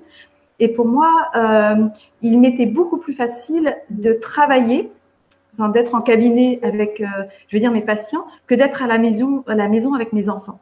Donc, je travaillais énormément. C'était une fuite, hein, je tiens à le dire, hein, parce que ça, c'est une clé hyper importante. Je vous en parlerai euh, souvent. On est en fuite, donc on va, on va toujours fuir à l'extérieur ouais. de soi pour éviter d'aller voir ce qui se passe en soi. Hein. Et aussi fait assez euh, remarquable dans, dans mon expérience, euh, dans mon cheminement, c'est-à-dire que je partais pas en vacances, je partais pas beaucoup en vacances parce qu'on était, j'étais beaucoup dans le travail, toujours le travail, le travail, donc toujours très occupée. Et on va dire que les quelques fois où je suis partie en vacances, systématiquement, dès que je me posais, eh bien, je me retrouvais malade. Enfin, je me retrouvais à l'hôpital. Euh, je me retrouvais, euh, ou bien, enfin, souvent, avec une vertèbre déplacée. J'ai dû me déplacer une dizaine de fois une vertèbre, jamais la même, jusqu'au jour où mon médecin me dit, écoute, Hélène, tu ne peux pas continuer comme ça, ce n'est pas possible, ton corps va pas euh, accepter. Et je lui dis, mais enfin, euh, tu me les remets à chaque fois, donc c'est bon. Il dit, non, non, non, il y a quelque chose là de, de profond quand même. Il faudrait que tu ailles voir ça aussi. Bon. Et donc, tout ça, ben, ça m'a fait dire, OK, il faut que je fasse, euh, que j'aille voir en moi hein, ce qui se passe. Donc là, j'ai euh, commencé à, à vouloir faire des choses qui ont paru euh, totalement aberrantes pour mon entourage. La première chose, la première décision que j'ai prise, et là, euh, ça a été très mal accueilli, ça a été de faire, de partir, faire un jeûne, un séjour de jeûne et randonnée. En fait, l'idée pour moi, c'était simple, c'est-à-dire que je voulais me couper de tout. Je voulais vraiment. Euh, l'idée, c'était que parce que j'avais euh, j'avais beaucoup de compensation alimentaire. En fait, comme j'étais en mal-être à l'intérieur, je, je compensais euh, eh ben, en allant vers la nourriture. Euh, et, et, en fait, je compensais également avec un excès de sport. C'est-à-dire que je pouvais, euh, je me rattrapais, on va dire, je rattrapais mes excès alimentaires en, en faisant des excès de sport. Donc, je trouvais un équilibre comme ça, mais qui était euh, pour mon corps euh, pas, euh, pas du tout équilibré. bah, oui, on est dans les excès, on n'est pas dans l'équilibre. Voilà, tout contraire. Voilà, c'est ça. Donc, euh, bah, en fait, j'ai pensé, enfin, j'avais l'illusion que que cette que j'étais dans un équilibre en fait à ce moment-là, et que finalement, parce que comme j'étais beaucoup sur l'image euh, qu'on pouvait voir de moi, que finalement, bah, je donnais bien le change. C'est-à-dire que les gens autour de moi à l'époque étaient satisfaits de moi. C'est-à-dire que bah, dans mon boulot, euh, ça se passait bien. Euh, pour euh, mon mari, bah, j'étais la femme, euh, une femme exemplaire. Hein. Je, je, gérais tout. Je gérais les enfants, je gérais mon travail. Lui partait très très tôt le matin. Donc à l'époque de mes crises d'angoisse, lui, parce qu'il avait un boulot à responsabilité avec beaucoup de, de trajets, partait le matin à 7h30, il rentrait à 21h. Donc en fait, il voyait rien de ce qui se passait. Et je vous assure que quand, quand il rentrait, eh bien, euh, je tâchais d'être souriante et euh, bah, d'être bien, même si je l'étais pas intérieurement. Et donc, euh, voilà, je peux, je, je peux pas, je, je n'en veux, je veux dire, je lui fais, je lui fais aucun reproche, simplement parce que je me suis pas autorisée à exprimer à ce moment-là tout ce qu'il y avait en moi, parce que j'avais appris à tout garder, parce que je pensais que c'était comme ça que je devais être. Ouais, Mais à un moment donné, voilà, on, on, se rend compte. Bon là, en l'occurrence, ce sont mes enfants qui m'ont, l'histoire avec mon fils qui m'a, qui m'a qui m'a ouvert les yeux euh, et qui m'a qui m'a fait changer, vraiment, qui m'a bousculé. Vous voyez, c'est un événement de la vie qui fait qu'à un moment donné, pouf, il y a vraiment euh, une prise de conscience et là un mouvement. On se dit mais c'est pas possible. Là, il faut que ça ça bouge quoi. Et, euh, et donc voilà. Donc pour revenir à, à cette prise de, enfin cette décision où je décide d'aller faire un séjour de jeûne et randonnée, pas facile à dire hein, dans mon entourage. Hein. Ah oui, c'est vrai. Ah, c'était ouais très mal accueilli, très très mal. Euh, oui, très très très mal accueilli. Euh, simplement, bon, par exemple, mes amis, évidemment, mais je les comprends. Parce qu'en fait, euh, on a des préjugés sur les choses qu'on ne connaît pas. Okay. C'est-à-dire que l'inconnu fait peur. Et, et, en fait, je les comprends tout à fait parce que moi, j'étais pareil quelque temps auparavant. C'est-à-dire que euh, j'avais entendu parler de quelqu'un qui avait fait un jeûne et aussitôt, je à l'époque, hein, euh, euh, je m'étais dit mais elle est dingue. Euh, elle, enfin, voilà toutes les toutes les réflexions que mes amis ont pu euh, me dire, enfin les les arguments qu'ils ont pu m'avancer pour me dissuader d'y aller. En fait, c'était des pensées que j'avais eues également. Donc, euh, je me suis dit ok, mais là. Simplement, euh, ce, que, je veux nommer, ce qui est très important, c'est que là, euh, c'était la première décision que je prenais pour moi euh, et pas pour faire plaisir aux autres. Parce que si j'avais écouté les autres à ce moment-là, je n'y serais pas allée. Là, oui, si j'aurais voulu faire plaisir, en voulant faire plaisir à mon mari, à mes amis, à mes parents, je n'y serais pas allée. Bien sûr. Euh, et, et, le fait est que quand je me suis retrouvée là-bas, j'ai senti vraiment euh, comme une mini victoire en me disant waouh, en fait là j'ai fait vraiment la première chose pour moi toute seule. Voilà. Mmh. Donc là ça a été le début parce que au niveau euh, émotionnel, j'ai commencé à lâcher les vannes. j'ai commencé à pleurer. Bon dès le premier soir, j'ai commencé à pleurer alors que ça faisait longtemps que je je m'étais pas autorisée à lâcher. J'ai vraiment senti vraiment des mouvements à l'intérieur de moi, des choses qui se sont activées. Et puis euh, là-bas, lors du stage, évidemment, j'avais choisi jeûne et randonnée parce que pour moi, euh, c'était vraiment le sport avant tout. Hein, euh, c'est-à-dire bouger mon corps. Était hors de, voilà, de, de, rester à ne rien faire en fait, hein, parce que ne rien faire, ça me faisait très très très peur. Hein.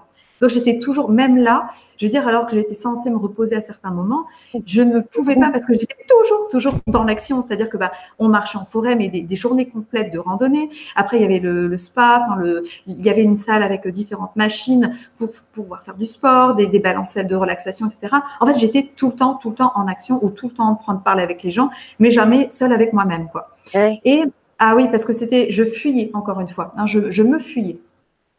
Et en fait, euh, là-bas, euh, l'animatrice en fait nous proposait des séances de sophrologie le soir.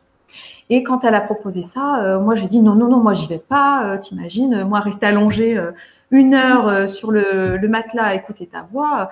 Ah non, sincèrement, je suis pas venue pour ça. Donc, non, j'y vais pas, hors de question.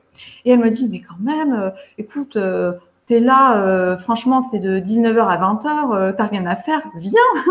et en fait, je me suis dit, bon, allez, après tout, pourquoi pas Je vais y aller. Et à ce moment-là, bah, j'ai vraiment eu du mal. Hein. Les, les, premières séances, je me suis dit, mais qu'est-ce que je fais là? Enfin voilà, ça tournait dans ma tête. Et le dernier soir, le dernier soir, quelque chose de merveilleux a vraiment lâché en moi. Je me suis sentie dans un état de bien-être, avec un effet, un effet sur mon corps qui était même euh, meilleur, qui était même, euh, je veux dire, plus fort que l'effet que je pouvais ressentir quand, quand je faisais du sport. C'est-à-dire que là, je ne faisais rien, mon corps était allongé, et pourtant je me sentais encore mieux qu'après euh, une heure et demie de course à pied. Alors, ça m'a bluffé je me suis dit, là, il y a quelque chose quand même que je vais creuser. Donc, en rentrant, mmh. en rentrant, j'ai commencé à faire des recherches euh, sur Internet. Ce qui est formidable, c'est qu'aujourd'hui, euh, on a des outils qui nous permettent d'avoir accès à toutes les informations, que ce soit au niveau des livres. Euh, on a plein, plein de, de, littérature là-dessus. Euh, et puis avec Internet, eh ben, on a accès tout de suite à l'information. On peut acheter un livre et le recevoir le soir même. C'est génial. Euh, euh, regarder des vidéos, des conférences, etc. Et c'est à cette période-là, me semble-t-il, que j'ai commencé à, à, regarder le grand changement. J'ai commencé, voilà, c'est à peu près à ce moment-là. Et, et, en fait, euh, donc j'ai commencé à rechercher la sophrologie et de là j'en suis venue à la méditation parce qu'en fait, étant euh, autodidacte, euh, je voulais vraiment une pratique que je pourrais apprendre toute seule. Et la méditation, ça me paraissait bien. Donc, euh, j'ai bien sûr, euh, je me suis bien sûr appuyée sur des méditations guidées. J'ai commencé à pratiquer et j'ai senti que tellement, ça me faisait tellement de bien que j'ai commencé à remplacer mes séances de sport le matin par des séances de méditation tous les matins. Et j'avais vraiment des bénéfices qui étaient au-delà de ce que je pouvais avoir avec, euh, avec la course à pied, avec le sport en général.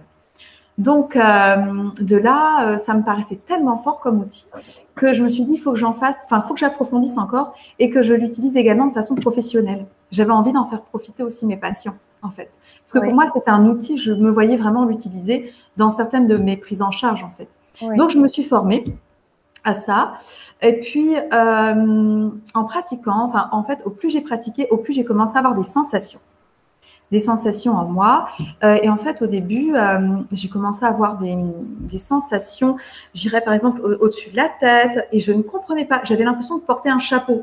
Donc, j'ai commencé à faire des recherches pareilles sur Internet, et j'étais en rejet total de de ce que je pouvais voir parce que j'étais dans une certaine culture, on va dire, euh, euh, où on ne voit que ce qu'on croit, euh, etc. Euh, et j'ai pris conscience que je rejetais certaines choses. Je me disais non, ça c'est pas possible, c'est pas possible. Je rejetais, je rejetais, jusqu'au jour où la vie m'a amené dans le cabinet d'un médecin généraliste. Euh, qui était également ostéopathe et qui était également énergéticien.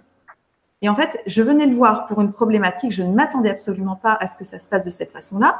Mais là, mhm. il me parle de mes chakras, il me parle euh, ah, de, mes corps, etc. Et là, je le regarde avec des grands yeux. je, ne pas, je, ne connaissais pas ces termes, je ne connaissais rien. Et, et là, euh, du coup, ça, m'a, euh, bah, ça m'a, ça a ouvert une porte en fait. Mmh. Donc j'ai commencé à m'y intéresser. Et là, ça a été tout un univers qui s'est ouvert. D'autant que je me suis rendu compte que cet univers-là, je le côtoyais déjà quand j'étais petite. C'est-à-dire que finalement, euh, je ressentais, je percevais des choses étant enfant, mais à force de vouloir euh, bah, rentrer dans la petite boîte, faire comme tout le monde, arrêter de poser ah. des questions, eh bien, euh, eh bien, on, se on va se persuader que, que, ce qui est réel, c'est juste ce qu'on nous enseigne à l'école, ce qu'on apprend dans nos études, et que le reste, c'est du blabla et que ça n'existe pas. Voilà. Donc, on finit, mais on en est vraiment persuadé. Hein. Maintenant, je, sais que j'ai vachement été conditionnée. Comme beaucoup. Comme tout le monde, voilà. Comme tout le monde. Et donc, là, l'intérêt, euh, je dirais que ça, a été de, me déconditionner. Hein. Mais dans, dans, ma, dans mon cheminement, donc étant très euh, structuré, ayant besoin de choses très, euh, comment dirais-je, encore, j'ai envie de dire, j'avais envie de dire prouvé par la science, mais je pouvais pas trouver. Mais voilà, quelque chose d'assez solide. Voilà, je voulais une formation solide. Je voulais vraiment faire une formation euh, en énergétique parce que finalement là, ça m'intéressait et je sentais que j'allais y trouver des clés parce que la méditation m'avait permis de ressentir euh, tous les mouvements à l'intérieur de moi. Donc on est dans l'accueil, mais en fait, ce que j'avais surtout senti, c'était beaucoup de souffrance à l'intérieur de moi. Mais je ne savais pas quoi en faire de cette souffrance. Je ne savais pas quoi faire. Je ressentais différents mouvements à l'intérieur de moi, à l'extérieur j'étais un peu perdue par rapport à tout ce que je pouvais ressentir. Et surtout, je ne savais pas quoi faire de tout ça. Donc, la méditation m'a ouverte, je veux dire, m'a réouvert à mes perceptions, mais j'étais encore plus perdue. Parce que, voilà, euh, très déroutant. Et au final, euh, donc, je savais que je voulais me former. Et euh, c'est sûr que quand on va sur Internet, on a, on a, le choix, en fait. Hein. Et euh, ben, je me suis formée ben, à l'école En Chemin, créée par Marie-Lise Labonté. Et ça m'a bien plu parce qu'en fait, Marie-Lise Labonté, elle est psychothérapeute, également orthophoniste. Euh, sa profession, métier à la toute base était euh, orthophoniste. Donc, ça m'a rassurée. ça m'a rassurée. Et, voilà, donc je me suis formée là, enfin, dans cette école où j'ai étudié les différents centres énergétiques, les différents corps. Et en fait, on a, on a vraiment travaillé sur l'auto-harmonisation. Et et de là, de là, de là, euh, simplement, j'ai commencé à intégrer un peu ces outils très progressivement dans ma pratique professionnelle. Je ne savais pas encore quelle forme ça allait prendre, mais disons que j'avais euh, vraiment une palette d'outils qui était euh, qui était efficace, enfin, voilà, que, que, je, que je maîtrisais, euh, enfin en tout cas que, que je que j'affinais et j'ai commencé à utiliser. Bon au début c'est un petit peu en tâtonnant, euh, et puis, euh, j'avais très envie également de partager. Vraiment, j'ai toujours eu cette envie. Quand je, découvre des choses, j'ai toujours envie de, partager à tout le monde, en fait. Donc, j'ai eu tellement envie de partager que j'avais créé, en fait, des séances de groupe euh, tous les mardis soirs. Donc, ça, c'était bah, l'année dernière, finalement, pendant toute une, année. J'avais loué une salle dans, dans, un village. Et puis, je voulais proposer des séances de méditation et d'auto-harmonisation énergétique. Parce qu'en fait, moi, ce qui m'intéresse, c'est vraiment euh, enseigner l'autonomie. Je n'aime pas faire à la place des gens. Je, n'aime pas leur dire, euh, euh, voilà, je vais régler votre problème, voilà, je vais vous faire un soin, pof, pof, pof, et puis vous rentrez chez vous, ça va bien aller. Ça se passe pas du tout comme ça. Pour moi, enfin moi, j'aime que les gens comprennent ce qui se passe en eux, qu'ils comprennent et qu'ils puissent également euh, mm. finalement euh, s'auto-gérer, c'est-à-dire euh, bah, s'auto-soigner, s'auto-rééduquer. J'aime bien utiliser le mot s'auto-rééduquer d'ailleurs, même dans mes prises en charge. donc j'aime bien leur donner les outils pour qu'ils le fassent eux-mêmes. Et donc d'où l'idée de, de, ces séances, de, de, ces ateliers de groupe de, de méditation et d'auto-harmonisation énergétique. Alors concrètement, donc les gens, euh, je les amenais à méditer. Donc c'était des personnes qui n'avaient jamais médité. Hein. Les gens commençaient à, méditer et très vite, bah, pareil, ils ont senti euh, les choses en eux. Et là, je leur donnais différents outils pour euh, bah, pour l'auto-harmonisation avec leurs mains. En fait, ils faisaient ça eux-mêmes. Donc l'intérêt pour moi, c'était qu'ils puissent avoir des outils à utiliser après dans leur quotidien. Et donc pour ces, ces séances, je vais trouver un nom parce qu'en fait, je pouvais pas appeler ça séance de méditation, bah, ça collait pas. Je pouvais pas dire non plus auto-harmonisation énergétique parce que c'est euh, ça collait pas non plus. Enfin, je trouvais que ça limitait. Et je me suis dit, mais en fait, il faut que j'invente un truc.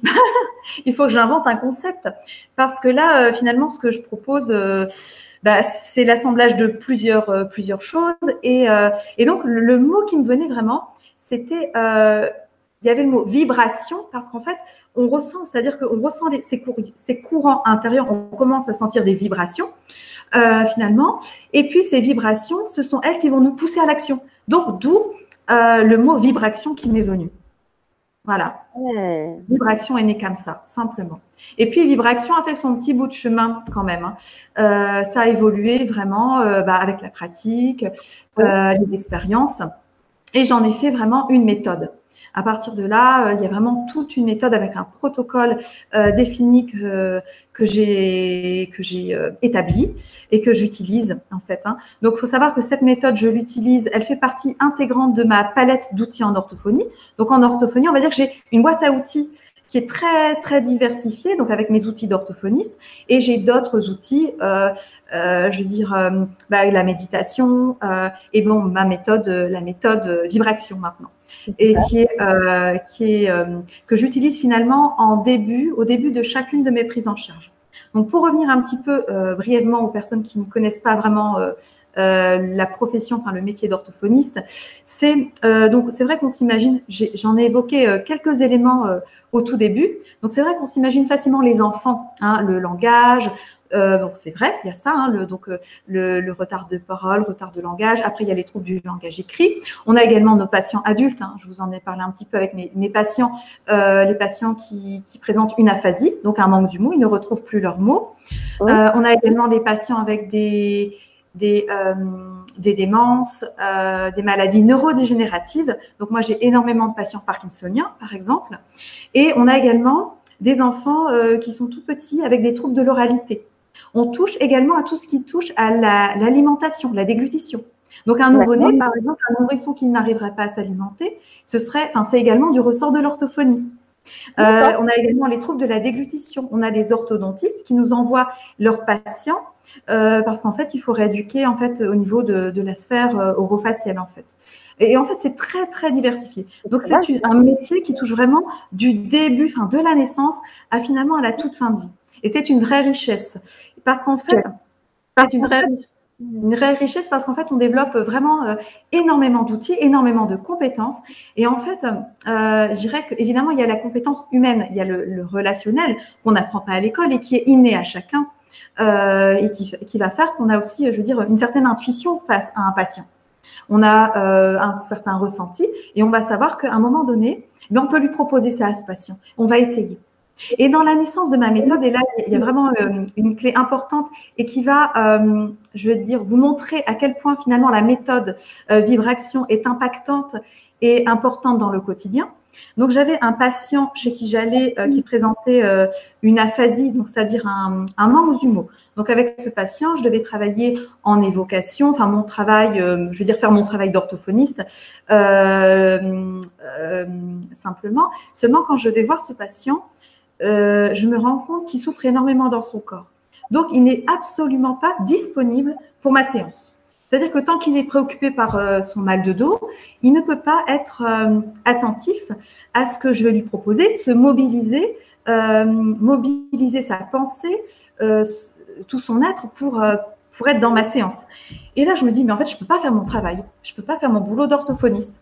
Et à ce moment-là, j'ai vraiment l'idée, je me dis, bah tiens, je vais l'accompagner, ce patient. Je lui propose une petite méditation guidée. Et en fait, il avait mal au dos, ce patient un point dans le dos et ça faisait 15 jours qu'il prenait des antalgiques pour dormir. Euh, la journée, enfin voilà, il, était bourré de médicaments pour cette douleur en particulier.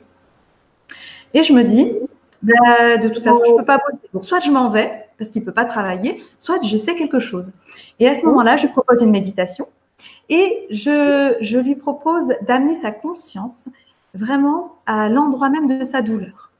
Donc, il va mettre, il a mis sa conscience au niveau de, de son dos et ça, ça ne, comment dirais-je, il avait un petit peu de mal. Ça, ça, ça, ça fonctionnait pas tellement. Donc, je l'ai aidé en mettant ma main simplement et je l'ai accompagné avec ma voix.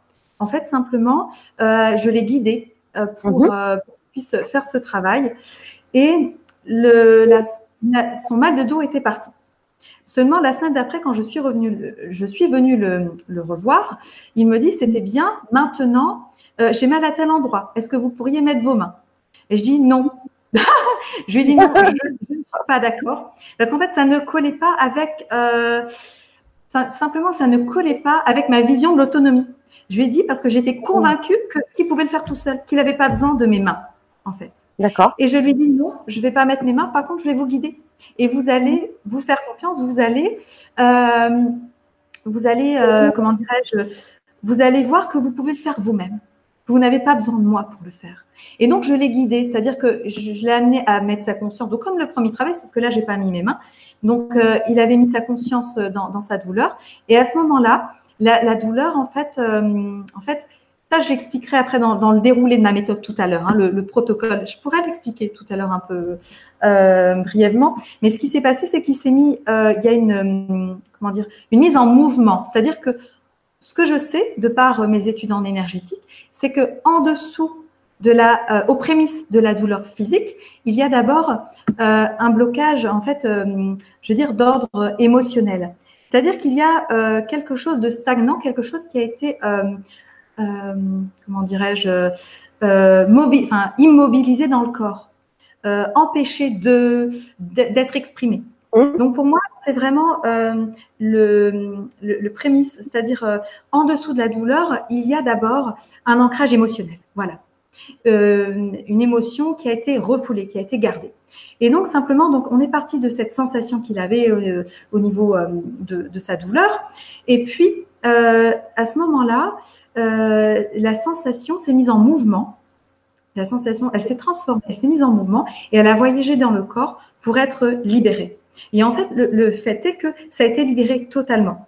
Et à ce moment-là, bah, de toute façon, euh, ça a été assez rapide. Hein. Ce qui est très bien, c'est que euh, quand on libère, finalement, ça peut se faire en, quelques, enfin, quelques minutes. C'est très rapide. Et donc après, je peux faire mon travail, on va dire, d'orthophoniste classique. Ah, ok. Pour moi, c'est un outil euh, hyper intéressant, là en l'occurrence par rapport à sa douleur physique. Hein. Euh, voilà, ça m'a permis après de, de, continuer ma séance. Euh, donc voilà, mais simplement ce que je voulais dire, c'est que ça a été la naissance de quelque chose. D'autant que la semaine où je l'ai accompagné dans, cette exploration, personnellement, il, m'est arrivé quelque chose d'assez incroyable. J'ai envie de dire un cadeau, un cadeau de la vie. Et sincèrement, je pense qu'il n'y a pas de hasard pour que tout que, ce soit euh, que cette personne, je l'ai accompagnée euh, de cette façon-là, juste à ce moment-là, cette semaine-là. C'est-à-dire que pendant une semaine complète, lorsque j'avais mes patients en face de moi, mais également euh, des amis, des, des personnes que je ne connaissais pas, même que je croisais dans la rue, quand je croisais le regard des gens, je ressentais toutes leurs émotions dans mon propre corps. Donc cette semaine-là, ça m'a été très facile de pouvoir accompagner les personnes dans la libération euh, de leur corps, en fait, dans la libération émotionnelle, mais qui va impacter également au niveau du corps physique, hein, étant donné que la douleur au niveau physique, elle a un ancrage émotionnel. Et également, je dirais, la libération mentale. Ça, j'en parlerai parce que pour moi, tout est relié au niveau du corps euh, physique, mental, émotionnel. J'en parlerai parce qu'en fait, on a vraiment aujourd'hui la capacité, on a en nous euh, je veux dire, c'est pas moi, hein, c'est vous tous, vous avez tous cette capacité de pouvoir remettre en mouvement ce qui a été un moment donné de votre vie figé à l'intérieur de vous, vous allez le remettre en mouvement et vous libérer. Et ce qui est libéré à un moment donné, eh bien, en fait, il l'est définitivement. C'est-à-dire que quand vous libérez quelque chose, vous n'avez plus à revenir dessus, il est libéré. Et donc, la, la chose incroyable que je voulais vous, vous raconter, c'est que pendant une semaine complète, je me suis retrouvée à ressentir dans mon corps les émotions, les sensations euh, des personnes en face de moi. Donc ça m'a donné, euh, ça m'a permis de construire ma méthode. En fait, tout le protocole, parce que j'ai bien vu que bah, il fallait euh, qu'il y ait certaines étapes. C'est-à-dire que la première étape, c'était que la personne ressente qu'elle avait là quelque chose en elle. Donc il fallait que je la mette dans une certaine condition, d'où la méditation, pour qu'elle puisse s'intérioriser entrer en elle-même et ressentir. Après, il fallait que je la mette dans une, dans une capacité à, à pouvoir mettre en mouvement tout en observant ce qui se passait à l'intérieur de son corps et en même temps pouvoir l'exprimer. Donc euh, voilà, ça a été la semaine où j'ai vraiment pu construire vraiment tout le déroulé de ma méthode. Et ça, ça a été, euh, j'ai envie de dire, euh, j'ai envie de dire un cadeau. c'était, c'était étrange hein, de ressentir en moi euh, vraiment toutes ces émotions parce que hum, bah, sincèrement, heureusement que, ça ne m'arrive plus comme ça euh, tout le temps. Parce que c'est assez déroutant. Euh, mais je, sais que je me suis dit, bon, je sais que quand il y a des choses comme ça qui arrivent dans la vie, c'est qu'on a quelque chose à en faire. Donc j'en ai fait quelque chose, j'en ai fait vraiment euh, tout, tout ce déroulé, tout ce protocole de la méthode vibration. Donc c'est super. Et maintenant, cette, cette méthode, en fait, bah, j'utilise dans mon quotidien c'est-à-dire euh, pour moi-même, euh, pour mes enfants, euh, et elle fait, comme je vous l'ai dit, partie intégrante de ma boîte à outils d'orthophoniste. Et je pense que c'est une méthode que tout le monde, enfin, en fait, c'est une, connaissance que tout le monde devrait avoir euh, pour avancer. C'est-à-dire que aujourd'hui, je pense que c'est bien d'aller faire des stages. Hein, j'en ai fait plein, euh, mais euh, c'est dans la vie qu'on évolue le plus. C'est-à-dire en se confrontant, enfin vraiment en étant face aux événements de la vie, les choses vraiment naturelles et très concrètes de notre quotidien. Eh bien, en ayant une certaine posture et une certaine vision des événements, c'est là où on progresse. et on fait vraiment des, des, pas de géant en fait. Et voilà. Et alors du coup je sais que par exemple, j'ai vraiment, en fait, j'ai beaucoup d'informations à vous donner. Et c'est vrai que j'ai peur de, ne pas avoir le temps de tout dire. Là, justement, j'allais te le dire, le, temps avance euh, bien vite. Et, c'est bien pour ça qu'on avait pensé de toute façon, euh, là où il n'y a pas de hasard, à une autre Vibra conférence ah où tu parleras de, ta méthode, parce que là, il y a quelques questions qui, qui arrivent et si tu développes bien, c'est sûr que ça va nous prendre encore ah, un peu de temps. Et j'ai vraiment envie qu'on réponde à quelques questions qu'on nous a J'aimerais juste ajouter une petite clé qui est très importante, très importante, pour revenir à mon fils, quand même. Donc moi, j'ai fait ce travail de libération sur moi. Hum. Mon fils, il n'a vu aucun euh, spécialiste, aucun médecin en dehors de son médecin traitant. Euh, il n'a pas fait, euh, voilà, pour l'instant, euh, je vais dire, j'ai, je veux dire, par exemple, pour ce qui est du bégaiement, je l'ai libéré en moi. En fait, ces blocages, finalement, les blocages que lui avait, d'accord, au niveau de sa communication, finalement, ils étaient en moi, hein, ils étaient là. Moi, j'avais ma communication totalement bloquée. Donc, j'ai libéré en moi, j'ai remis en mouvement. Et en fait, ça s'est libéré instantanément chez lui. Et aujourd'hui, je vous assure que c'est une méthode, une, façon de faire que j'utilise dans mon quotidien avec mes enfants.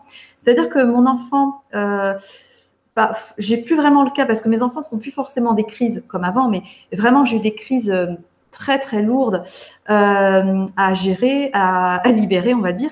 Eh bien, je vous assure que quand, quand mon fils faisait une crise, en fait, ce que je faisais, c'est que je regardais en moi donc j'utilisais vraiment euh, ces, connaissances de, intérieures finalement, et, je, ressentais ce qui se passait en moi, et je sentais que finalement il y avait quelque chose de lourd et qui était là, un mouvement à l'intérieur de moi. Je le mettais en action, en mouvement, je le libérais chez moi, et je vous assure que mon fils, eh bien, il était posé. C'est-à-dire que la colère était passée et pourtant, je n'ai rien fait sur lui. Je ne lui ai même pas demandé d'exprimer le pourquoi, de mettre des mots sur ce qui se passait. Je, je lui ai permis, enfin, simplement en le, en le vivant simplement en moi, je lui ai permis de, de, lâcher. En fait, je lui permettais de lâcher.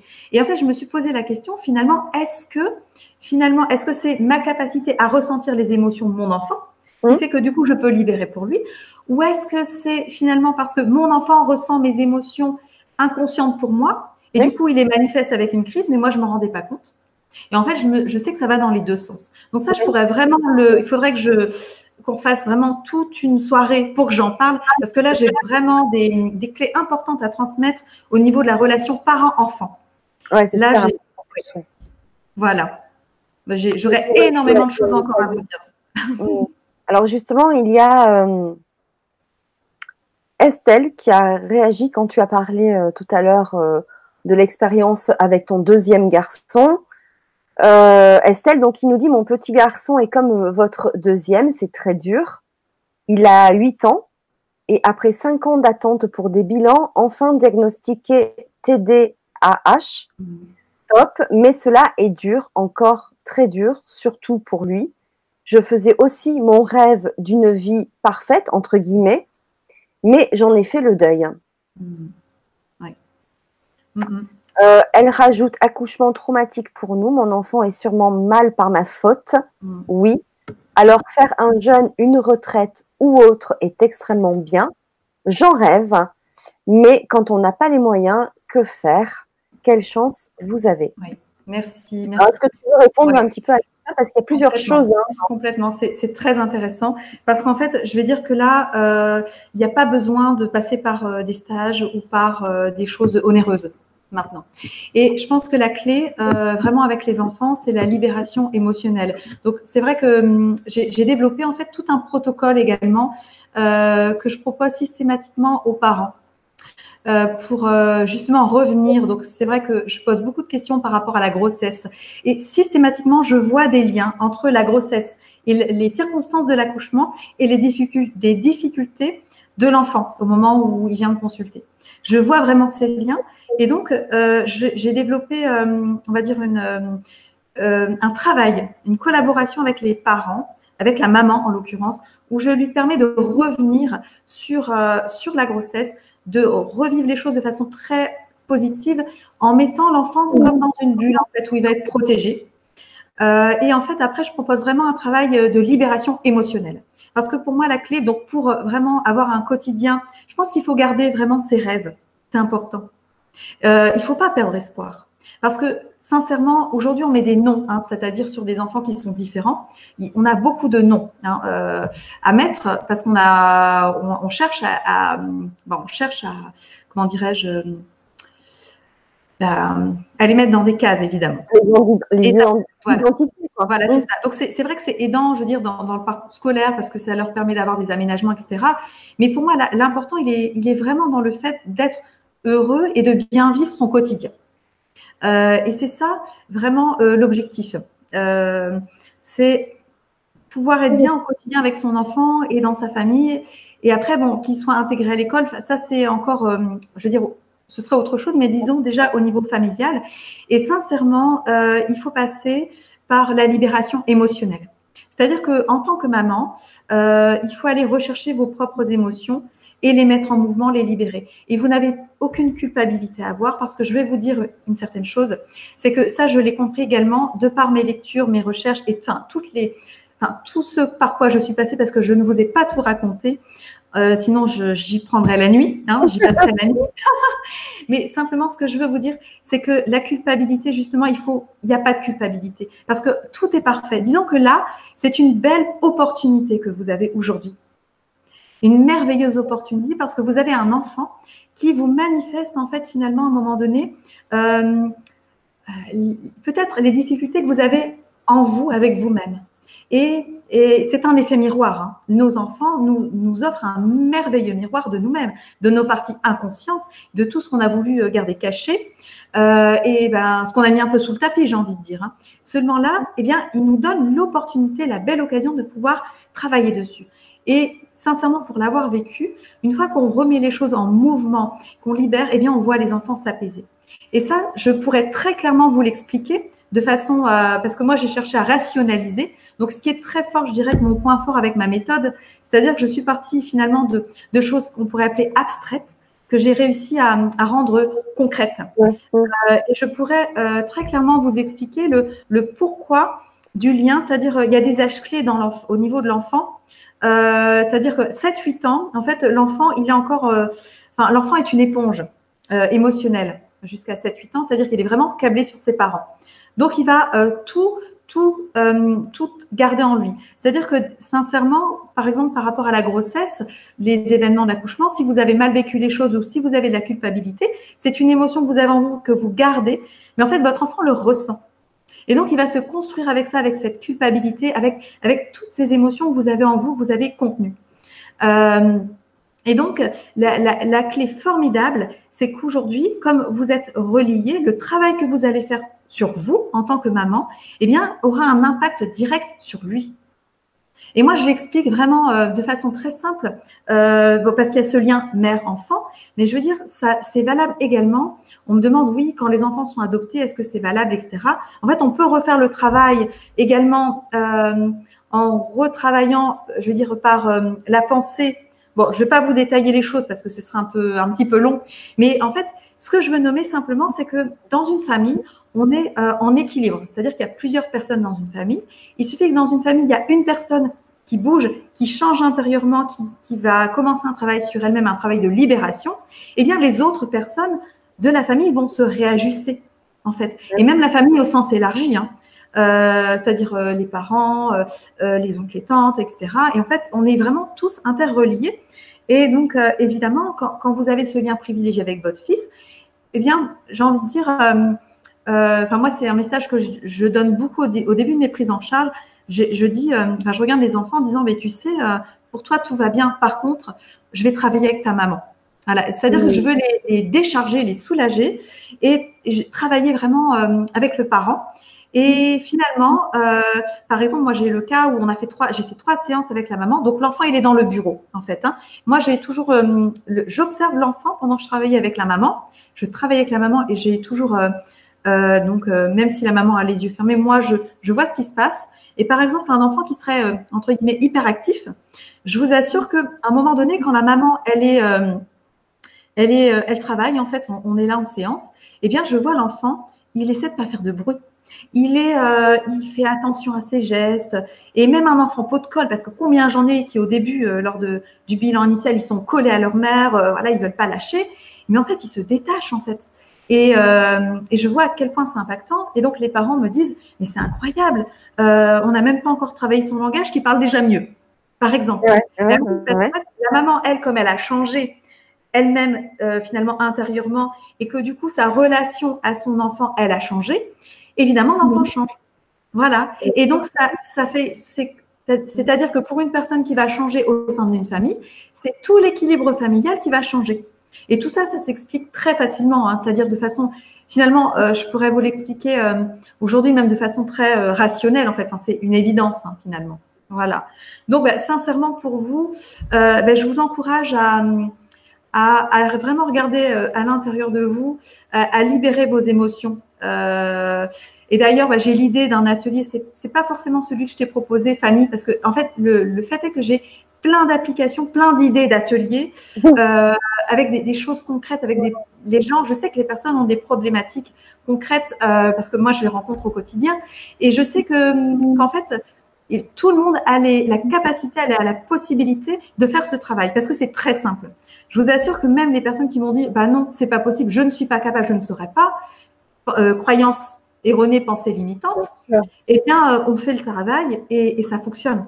Je n'ai pas vu euh, de, de, personnes, à partir du moment où on commence à, à faire un travail en conscience, parce qu'il s'agit de ça, hein, il s'agit de la conscience, à partir du moment où on commence à, regarder en soi et à vouloir bouger des choses, bah, ça bouge, c'est obligatoire. Donc, ça bouge aussi sur les enfants, c'est sûr.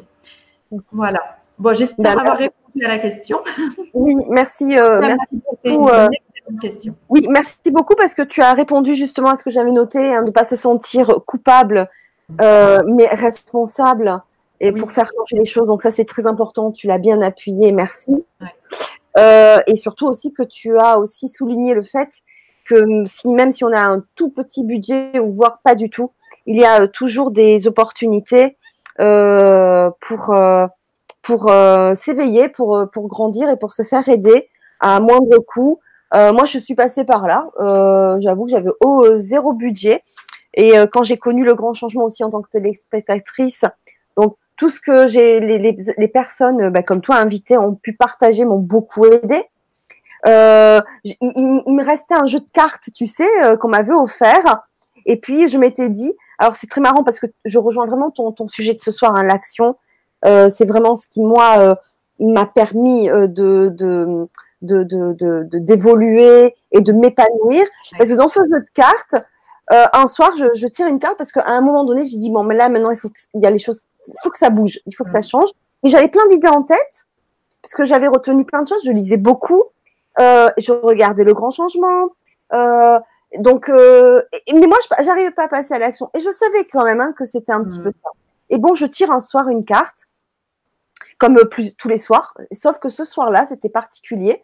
Je tombe sur une carte que pour vivre le moment présent, il fallait maintenant, à partir de maintenant, passer à l'action. Et cette carte, c'est la seule carte ce soir-là que j'ai laissée sur ma table de nuit. Et je me suis dit, cette carte, elle est très importante pour moi dans ma vie parce que ce mot action, c'est justement euh, ce qui flanche et c'est ce qu'il va falloir que je change dans ma vie pour que si je veux que ma vie change, et à partir de ce moment-là, j'ai mis en action que tous les matins, je me levais plus tôt ou méditer. Alors que j'avais tous ces outils-là, hein. ça faisait des années que je faisais du yoga. Et euh, ces outils-là, je savais qu'ils étaient très porteurs pour moi, en tout cas dans mes premiers pas. Et, euh, et voilà, et c'est vraiment l'action. Mmh. Euh, et, et, ce que tu rejoins dans, dans, dans, dans, ce sujet de ce soir que tu as envie de faire partager, moi je te rejoins à 100% parce que je suis aussi également passée par là avec des tout petits moyens financiers, euh, beaucoup d'envie et de volonté aussi par la suite. Mais, euh, mais c'est vrai que euh, ça a été important aussi de me nourrir des témoignages des autres personnes, tu vois. Oui, voilà, inspirant. Et ça montre que c'est possible, surtout. Oui. Ça montre que tout est possible. Hein. Quand je retrace mon parcours euh, et que je vois là où j'en suis maintenant, je me dis, mais oui, en fait, tous les rêves sont possibles. Gardez vos rêves, même avec vos enfants. Ayez des rêves et, euh, et vous allez y arriver, sincèrement. Oh, oui. Voilà. Merci beaucoup. Euh, il y a Mal, alors c'est un, un, pseudo, hein, Malum Jess, qui nous dit Ah ben non, pardon, elle me dit, oh, elle me met son prénom après. C'est Magda. pardon, son prénom c'est Magda très joli.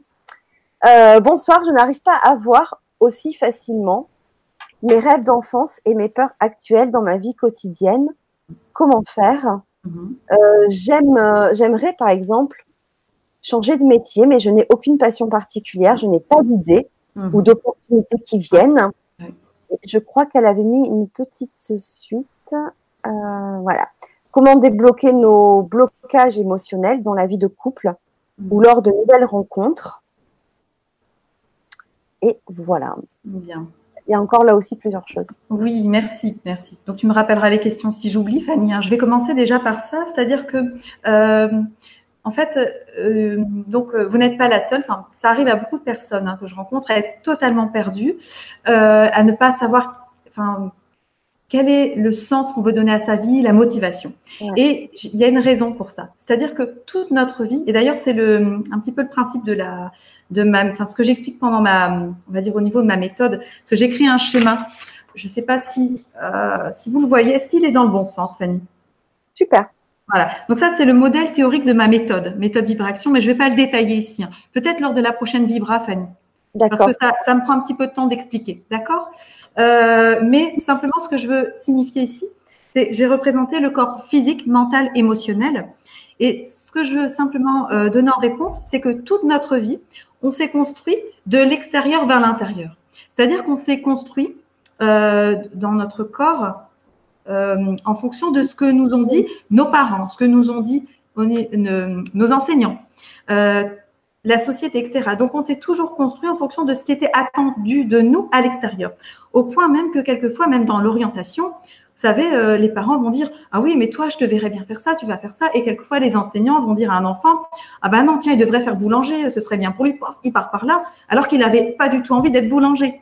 Et simplement, à force d'écouter tout ce qui se passe à l'extérieur, on, bah, on ne s'écoute pas à l'intérieur. Donc, en fait, il y a une clé très simple hein, pour répondre à cette question qui est une superbe question et je pense l'interrogation de beaucoup de personnes.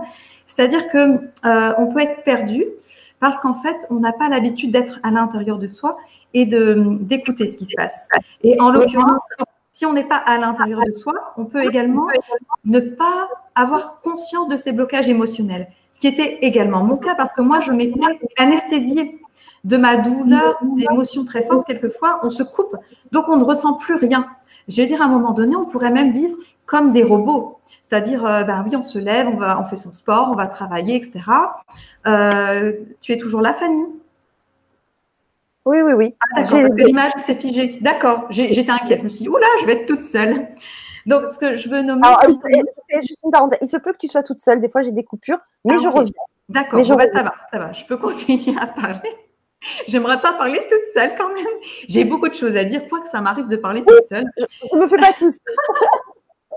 voilà. Donc, ce que je voulais nommer, c'est que en fait, euh, c'est normal de, ne plus ressentir parce que tant qu'on n'est pas à l'intérieur de soi et qu'on est toujours dans le monde à l'extérieur, eh bien, enfin, on peut pas être à la fois à l'extérieur et satisfaire le monde à l'extérieur. Euh, son environnement, sa famille, euh, etc., ses amis, et être à l'intérieur de soi. Hein. Donc la clé simplement que je vais te donner, c'est d'aller à l'intérieur de, toi et euh, simplement avec la, j'en parlerai lors de la prochaine Vibra euh, parce qu'il y a tout un protocole euh, au niveau de la méthode.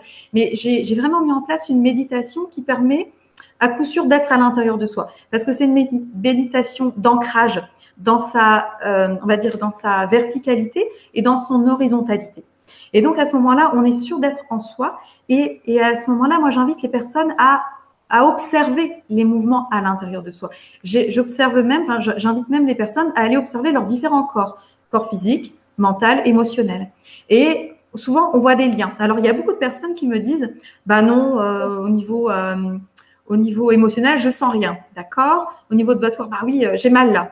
Ah bah voilà. Donc, on va partir d'une sensation là du corps physique pour pouvoir aller chercher la, sensation. Enfin, donc, pour moi, la sensation, c'est euh, euh, ce, qui, va amener l'émotion. Parce que, attention, l'émotion, bah, j'aimerais bien définir ce mot. Parce que pour moi, émotion, c'est pas forcément dire je suis triste, je suis en colère, je suis comme ci, comme ça. l'émotion, pour moi, c'est un courant intérieur, c'est une sensation qu'on ressent. On a voulu mettre des mots euh, sur ce qu'on ressentait à l'intérieur de nous, parce qu'en fait, on est dans un monde qui veut euh, tout nommer.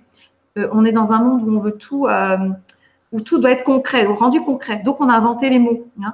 Seulement, je dirais que même pour définir une émotion, dans tous les cas, on ne, dispose pas d'une palette suffisamment riche de mots pour décrire ce qu'on pourrait ressentir à l'intérieur de nous. Donc, je pense que quand moi je parle d'émotions, c'est plutôt les sensations liées aux émotions.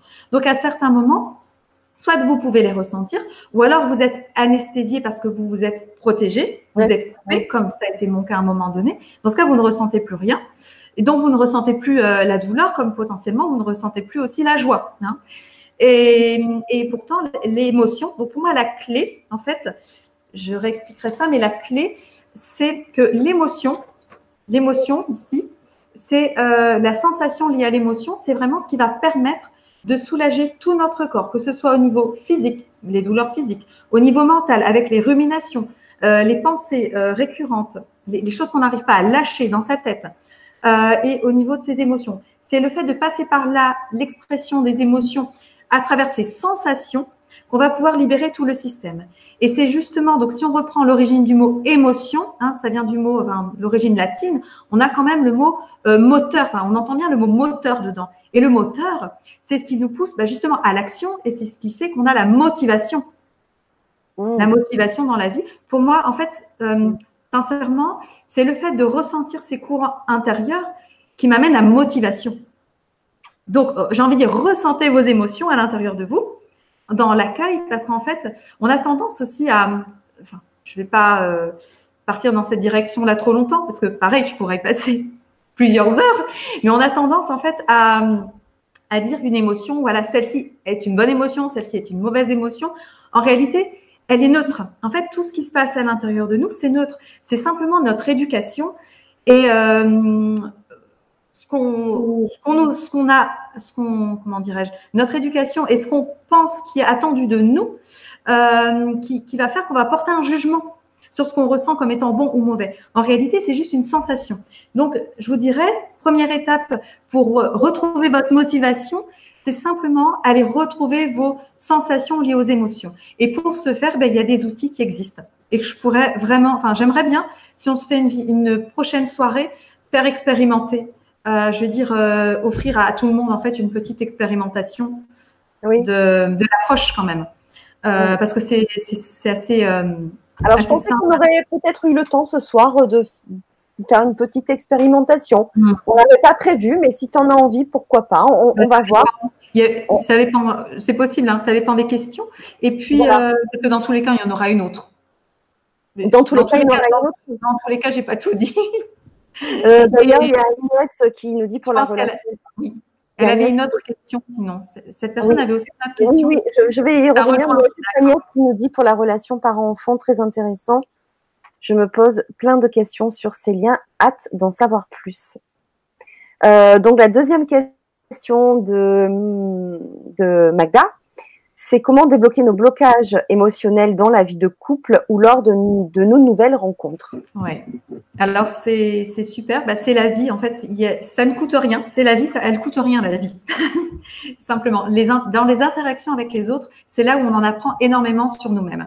C'est-à-dire que quand vous êtes face à euh, votre conjoint, face à une personne, et euh, que vous observez euh, des mouvements intérieurs en vous, vous êtes, gêné voilà, par certaines choses, eh bien, euh, aller ressentir ce qui se passe. Et pour libérer, c'est simplement l'accueil. Et pour ça, bah, on va me demander, mais comment on fait pour accueillir? Bah, Justement, c'est pour moi, en fait, je, place, je vais me placer dans un double niveau. C'est-à-dire que je suis à la fois acteur de ce qui se passe en moi, c'est-à-dire je le vis, et en même temps, je suis en capacité de l'observer.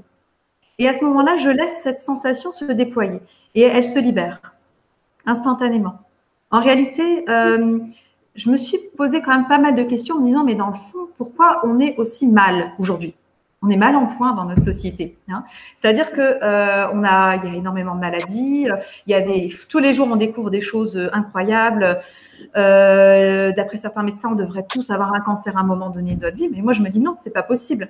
Euh, il y a forcément là quelque chose qui, dysfonctionne. En réalité, euh, ça se situe ici. Hein, le, problème et la, clé, elle est, là en fait. Euh, simplement, ce que je voulais dire, c'est que euh, on se prend beaucoup trop la tête.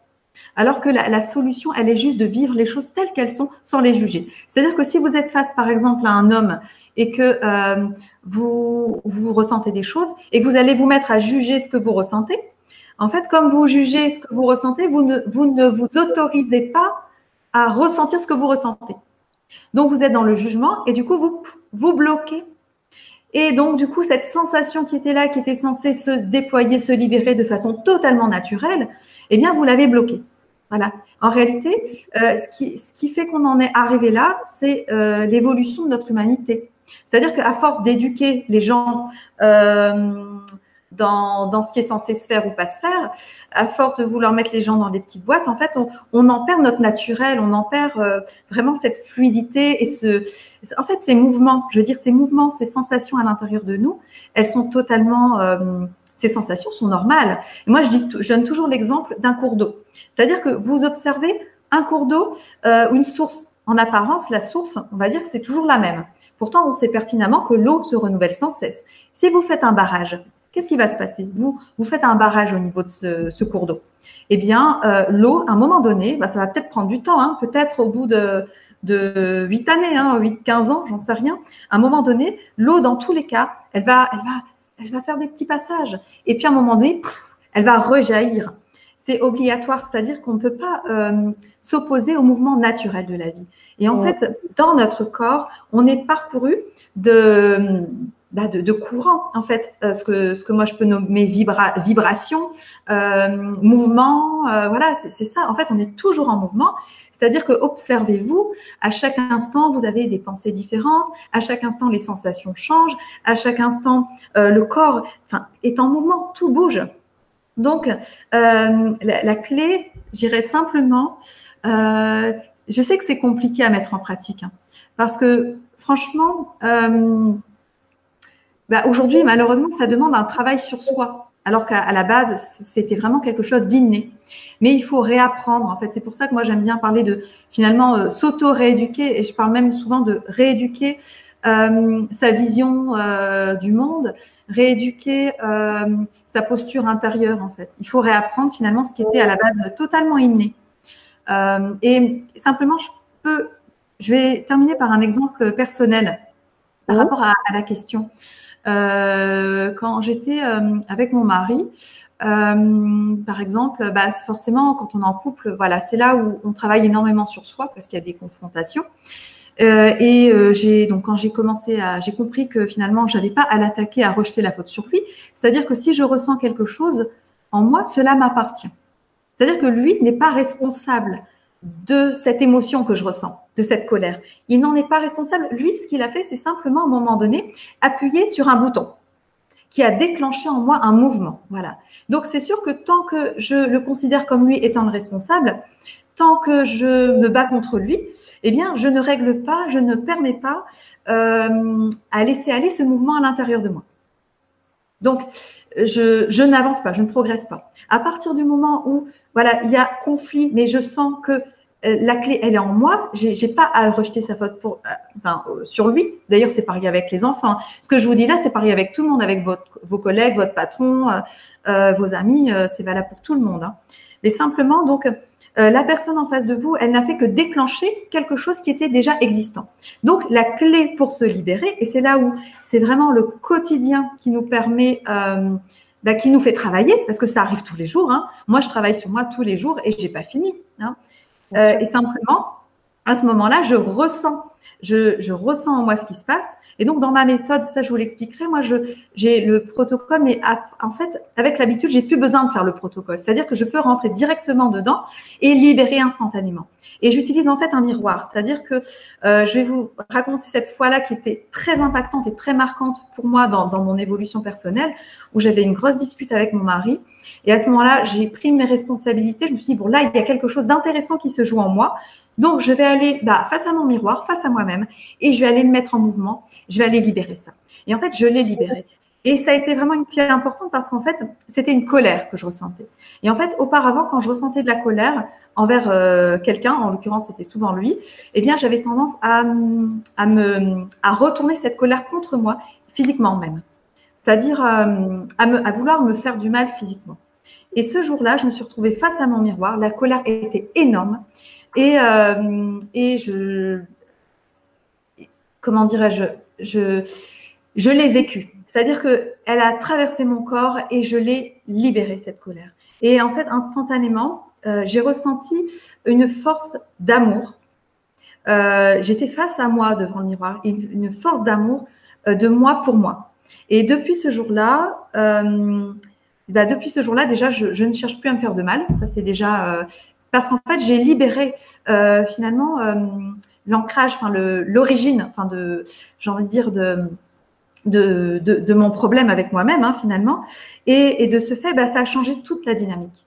Voilà, là c'est un exemple que je voulais vous donner parce que c'est un exemple fort où là la colère était vraiment énorme et j'aurais pu, euh, bah, j'aurais pu m'en prendre à lui, mais quand, quand j'ai, à partir du moment où on prend conscience que cette colère elle nous appartient et qu'on la remet en mouvement, on la libère eh bien là, on a gagné. En sachant qu'une fois qu'on l'a libérée, c'est définitif. En tout cas pour celle-ci. D'accord. Euh, certaines personnes me demandent si ta méthode est prise en charge par la sécurité sociale. Alors, en fait, euh, moi, je consulte, j'ai deux activités, d'accord? Donc, en fait, disons qu'elle fait partie de ma boîte à outils d'orthophoniste. Donc, évidemment, l'orthophonie, c'est pris en charge par la sécurité sociale, mais ça fait juste partie de ma boîte à outils parmi d'autres outils en orthophonie. D'accord? Donc, je l'utilise, on va dire, euh, euh, sur le lien parent-enfant, on va dire les trois premières séances. Après, je travaille beaucoup en, accompagnement parental, mais comme toutes mes collègues orthophonistes, en fait, comme, beaucoup. Hein. Donc, la, différence, c'est juste cette méthode-là, que d'ailleurs, je souhaite enseigner auprès de mes collègues. Hein, moi, mon ambition, c'est aussi pour ça que j'avais invité, j'avais convié euh, des collègues à cette soirée, parce que moi, j'ai vraiment envie de leur transmettre ces outils-là, en fait, pour qu'elles puissent l'utiliser avec leurs patients en cabinet. Donc voilà, donc pour ce qui est de l'orthophonie, évidemment. Par contre, euh, euh j'ai mon, mon activité secondaire où je suis, je suis thérapeute, euh, en fait, thérapeute énergéticienne. Mais maintenant, je ne, je ne donne plus de soins énergétiques. Je n'utilise plus que cette méthode. Où je, parce que pour moi, elle a de très bons résultats. Et ça permet aussi d'éduquer les patients, c'est-à-dire aller vers leur autonomie. J'ai envie de dire, c'est comme, c'est comme apprendre à, conduire, c'est-à-dire euh, au début on a besoin d'un moniteur d'auto-école. Pendant, euh, selon les personnes, bah, quelquefois ça va être cinq séances, cinq, euh, cinq, sessions pour certaines personnes. Quelquefois il en faut beaucoup plus. Mais en fait, une fois qu'on a appris à conduire, c'est pour la vie en fait. Et en fait, moi, mon ambition, c'est vraiment d'enseigner cette méthode pour que les gens puissent l'intégrer dans leur quotidien et après n'aient plus besoin d'aller voir quelqu'un dès qu'ils se sentent débordés par leurs émotions. D'accord Il faut savoir que cette, cette, méthode, elle est aussi impactante pour les phobies, pour les peurs. Donc, elle va agir au niveau, euh, bah, tout ce qui est forcément, euh, tout ce qu'on a contenu au niveau émotionnel. Hein. Et en sachant que dans, dans tous les cas, tout se joue dans l'instant présent. Nous n'avons pas besoin de connaître l'origine. Parce que potentiellement, l'origine de notre mal-être dans l'instant présent, elle peut être euh, du début de notre vie, elle peut venir de notre vie intra-utérine, ou elle peut venir de très, très, très, très loin. Donc, donc c'est inutile d'aller chercher parce que ce qui est important, c'est que dans l'instant présent, on recontacte une sensation et qu'à ce moment-là, on peut aller la libérer. Et c'est tout ce qui compte. Et du coup, en fait, ce que je tiens également à dire, c'est qu'on ne passe absolument pas par le plan mental. C'est-à-dire que le mental, euh, on va, euh, même si on va l'observer, après, on va systématiquement passer par le, corps, enfin le plan émotionnel. Et c'est dans le, dans le plan émotionnel qu'on va aller libérer. Donc, il n'y a pas le mental. Voilà. Alors, je suis désolée, c'est vrai qu'on m'a juste posé une simple question par rapport au, au remboursement et moi, je pars euh, dans une autre voie. Euh, voilà. Non, en fait, simplement, euh, la, la, méthode, de toute façon, aujourd'hui, je veux dire, c'est une méthode que j'ai créée et que maintenant je commence à diffuser. C'est-à-dire que forcément, ça fait quelques années, enfin quelques temps que je l'utilise. Euh, elle a pris forme. Enfin, vous avez compris la façon dont elle s'est construite. Là, je l'utilise vraiment euh, au niveau du cabinet, dans, ma boîte à outils d'orthophoniste. Également en dehors, ben là, c'est vraiment du non remboursé. C'est vraiment dissocié. Hein. Euh, et là, euh, bah, mon, mon, objectif, c'est vraiment de vous l'enseigner à vous, mais également aux thérapeutes, en fait, simplement. Alors, il y a Magda qui te remercie pour euh, tes réponses très enrichissantes. Euh, Mona Lisa qui nous dit passionnant, vous nous apportez beaucoup. Donc, ben, merci pour vos retours. Euh, il y avait une question de Patrice qui nous dit bonsoir, j'ai mal à la gorge depuis plus de dix ans. Les médecins n'ont rien trouvé. Merci pour la réponse. Alors, merci pour la réponse. Il y a un lien en fait. Oui, bah, complètement. Ça, ça c'est évident. Voilà, tout à fait.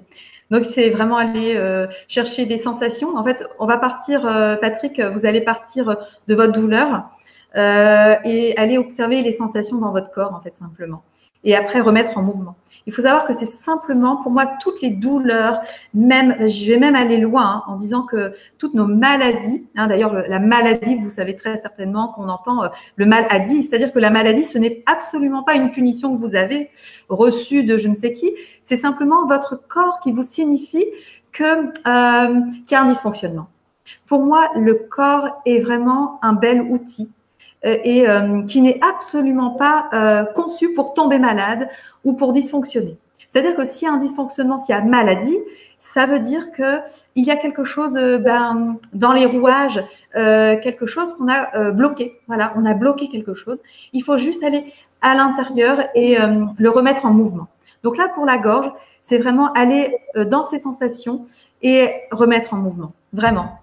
Et moi, j'ai énormément. Donc, ce que je peux dire également, c'est qu'il y a des personnes. euh, D'ailleurs, les médecins commencent à m'envoyer des, des donc des clients. Donc là, ce sont, ça n'a rien à voir avec mon mon activité d'orthophoniste, mais des des, des, des personnes euh, bah, chez qui justement la réponse euh, au niveau euh, médical, euh, voilà, ils nous ont fait le tour en fait au niveau médication, au niveau examen euh, clinique. Il y a rien et pourtant il y a quand même, il y a quand même ici des difficultés. Voilà. Et je, rajouterais, ça m'évoque quelque chose parce que au niveau de mon métier, euh, les premiers patients qui m'ont mis sur la piste émotionnelle, c'était les patients euh, qui avaient subi, euh, qui souffraient d'aphonie psychogène, c'est-à-dire des patients qui n'avaient plus leur voix, ils ne parvenaient plus à parler, donc ils s'exprimaient uniquement en voix chuchotée, alors que d'un point de vue médical, tout était OK. C'est-à-dire que les cordes vocales étaient intactes et en fait, les médecins n'avaient pas de réponse. Donc en fait, moi, en, tant- qu'orthophoniste, je, devais travailler, euh, je veux dire, l'aspect euh, peut-être mécanique. Et la, patiente, en fait, elle était également suivie chez le psy.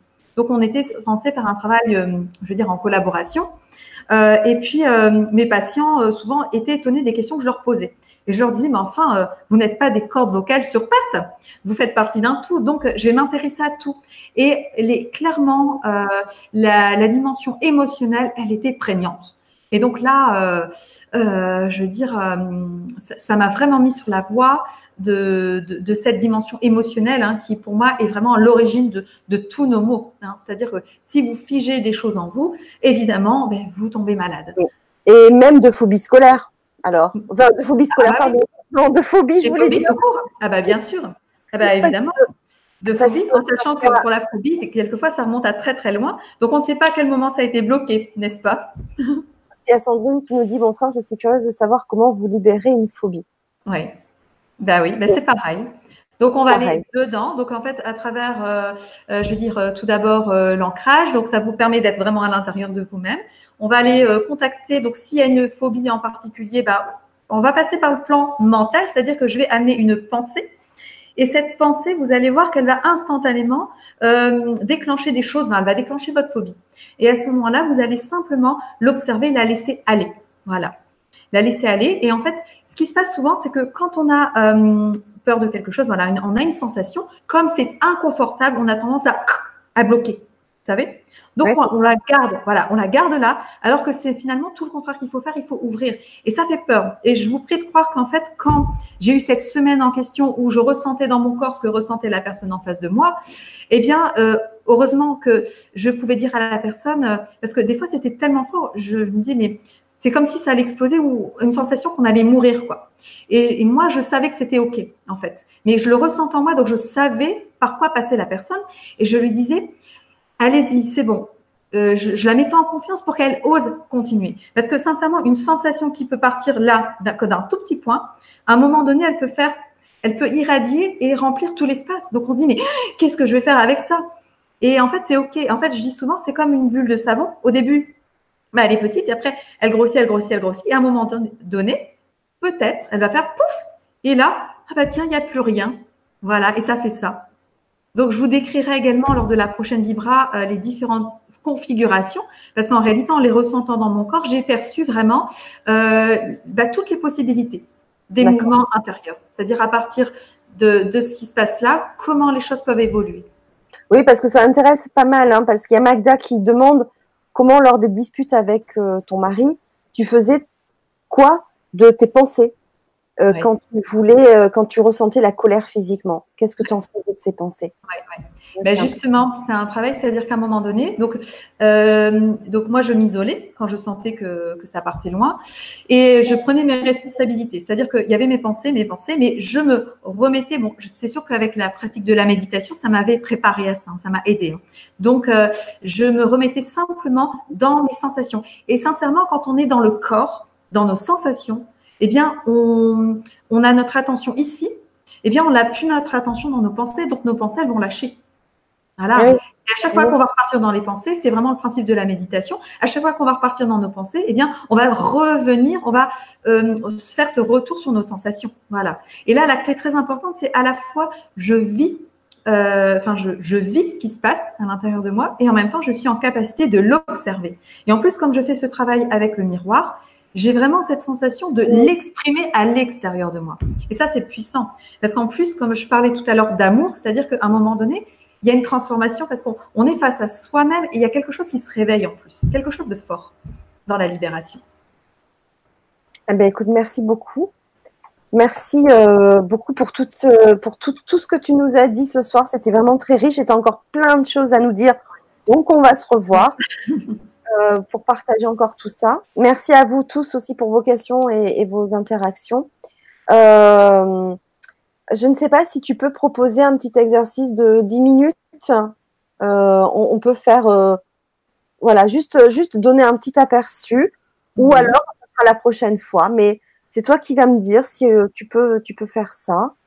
comme ça, on le fait maintenant. on se retrouve juste un petit peu après, après pour se dire au revoir. Mhm. Mais si tu veux, on peut, on peut faire ça. Qu'est-ce que tu en penses? Alors, ce que je vais proposer dans ce cas, c'est vraiment un exercice de, pour s'intérioriser, de connexion à soi. Oui, un, retour, à soi. Parce qu'en fait, la première étape pour pouvoir libérer, c'est de prendre conscience de ce qui se passe. Voilà, simplement. Ah je vais juste couper mon image en attendant et je reviens. D'accord, très bien. Donc, je peux démarrer? Tu peux. Ah, D'accord, très bien, très bien. Alors, dans ce cas, je vous invite à fermer les yeux et prendre une position confortable. Vous pouvez poser vos deux pieds à plat au sol et prendre conscience de votre respiration, les yeux fermés. Vous ressentez l'air qui rentre, l'air qui sort. Observez les différences de température. L'air qui rentre peut être frais et l'air qui sort plus chaud. Observez simplement. Et puis, je vais vous inviter à remarquer les mouvements de votre corps lorsque vous respirez. Peut-être allez-vous observer les mouvements au niveau de votre ventre, de votre poitrine ou encore de vos épaules. Observez simplement, sans chercher à transformer quoi que ce soit.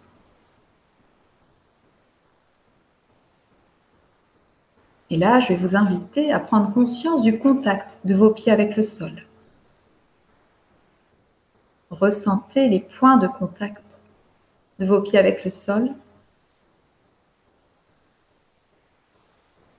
Et vous allez imaginer des racines qui s'enfoncent très profondément dans la terre, jusqu'au cœur, jusqu'au centre de la terre.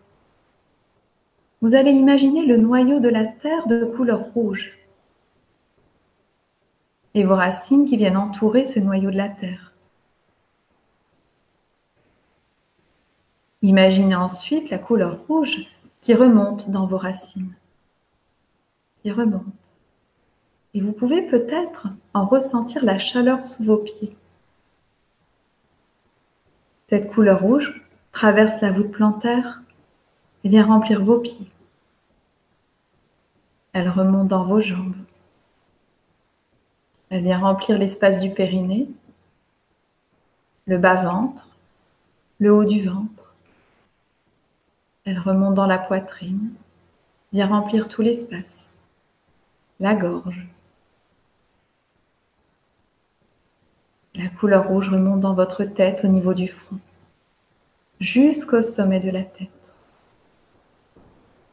Ressentez alors ce mouvement qui va de vos pieds jusqu'au sommet de la tête.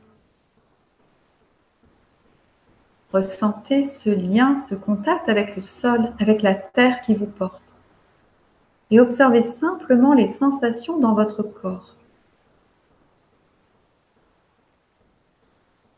Observez simplement, sans vouloir changer quoi que ce soit.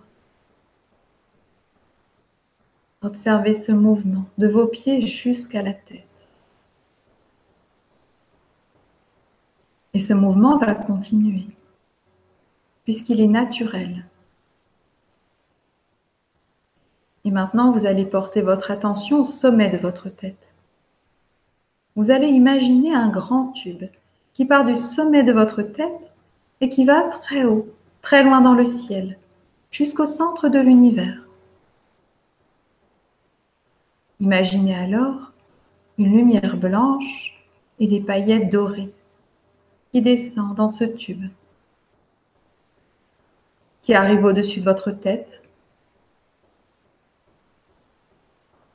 Observez vos sensations au-dessus de votre tête. Et cette lumière traverse le sommet de la tête, vient remplir le front, descend dans la gorge, la poitrine. Observez vos sensations dans cette poitrine qui se remplit de lumière. Et la lumière descend sur le haut du ventre, le bas-ventre. Elle remplit l'espace du périnée et descend dans vos jambes jusqu'aux pieds. Ressentez alors ce mouvement dans votre corps du sommet de la tête jusqu'à vos pieds. Votre corps qui se remplit de toute cette lumière blanche et ses paillettes dorées. Ressentez ce lien avec le ciel, avec le soleil qui vous donne sa lumière, sa chaleur, avec la lune, les étoiles, les planètes. Ressentez vos sensations dans votre corps. Et maintenant, je vous invite à Portez votre attention sur deux points en même temps, à la fois en dessous de vos pieds et au sommet de votre tête. Ressentez les deux en même temps et observez alors vos sensations entre ces deux points. Vous respirez alors des pieds à la tête, de la tête aux pieds. Vous ressentez cet axe vertical à l'intérieur de vous, ce pilier que vous êtes entre terre et ciel, entre ciel et terre.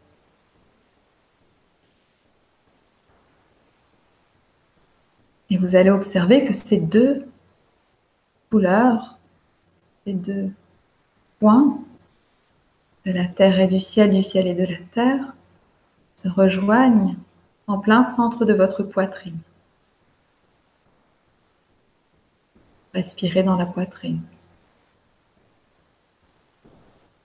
Et ressentez alors cette poitrine qui s'ouvre.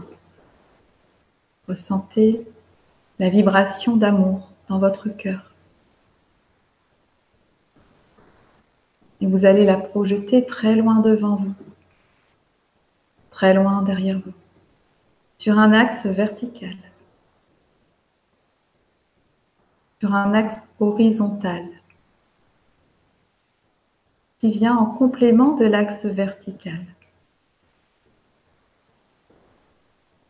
Observez alors ces trois points en dessous des pieds au sommet de votre tête et en plein centre du cœur et ces deux axes, des pieds à la tête, de la tête aux pieds et l'axe horizontal qui émane du cœur. Vous allez porter votre attention en plein centre du cœur. Ressentez. Là, je vous invite simplement à ressentir votre corps physique. Ressentez s'il y a des sensations, des parties de votre corps qui pourraient attirer votre attention. Et vous les observez sans chercher à les transformer. Juste observer ce qui est là présent, ici et maintenant. Observez ensuite s'il y a des sensations liées aux émotions. Est-ce qu'il y a des mouvements émotionnels dans votre corps? Observez simplement.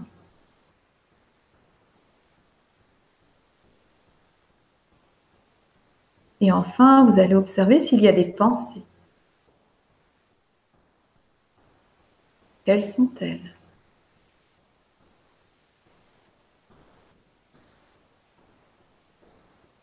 Observez simplement.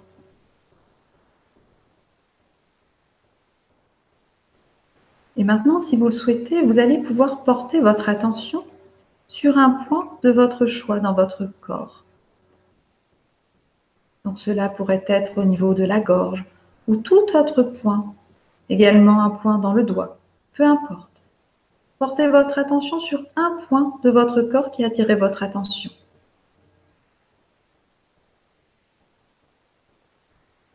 Et là, vous allez observer simplement les mouvements dans votre corps. Observez que la sensation dans votre corps est en mouvement. Prenez conscience que tout bouge à l'intérieur de vous. Et donc même cette sensation qui pouvait vous sembler figée, finalement se remet à bouger. Observez simplement qu'elle peut se déplacer dans d'autres parties de votre corps. Elle peut également prendre plus de place ou moins de place. Elle peut également augmenter d'intensité, voire diminuer. Et puis pour la suite de l'exercice, vous pouvez rester simplement les yeux fermés et prendre le temps d'observer ce qui se passe à l'intérieur de vous. Observez simplement les mouvements, les vibrations à l'intérieur de votre corps. Et si vous le souhaitez, vous pouvez également ressentir ce qui se passe en vous et vous placer les yeux ouverts face à un miroir et vous placer à la fois dans une posture d'observateur de cette sensation qui évolue et d'acteur. Et simplement, au travers votre regard dans le miroir, vous allez exprimer cette sensation afin de la libérer.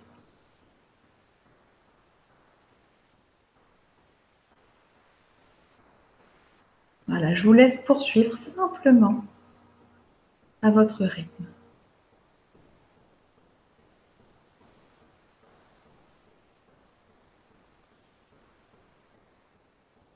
Continuez à suivre cette sensation. Et si vous remarquez que vous êtes distrait par des pensées, eh bien c'est parfait d'en prendre conscience et de revenir porter votre attention sur la sensation. L'important ici, c'est de rester avec votre conscience au cœur de la sensation et de la suivre.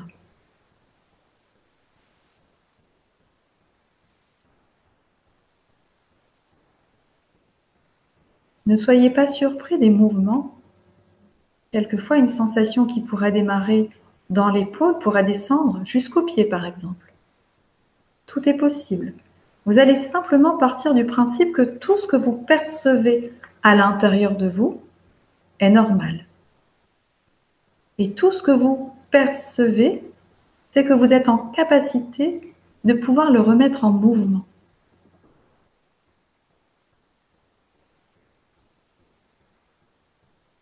Vous vous faites confiance. Et vous laissez aller. Restez concentré sur cette sensation de mouvement intérieur.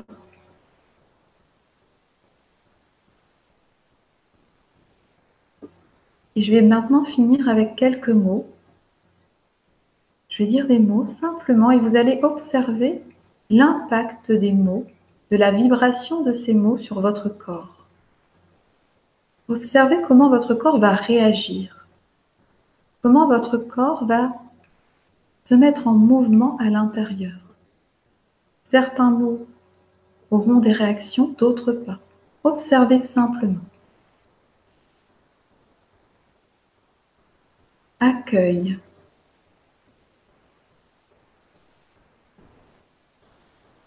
Paix. Harmonie.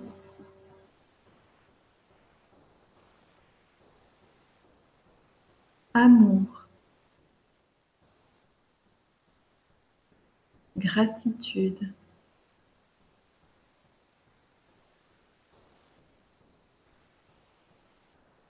légitimité.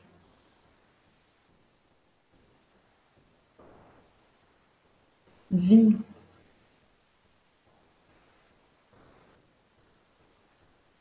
Joie. Lumière. Paix.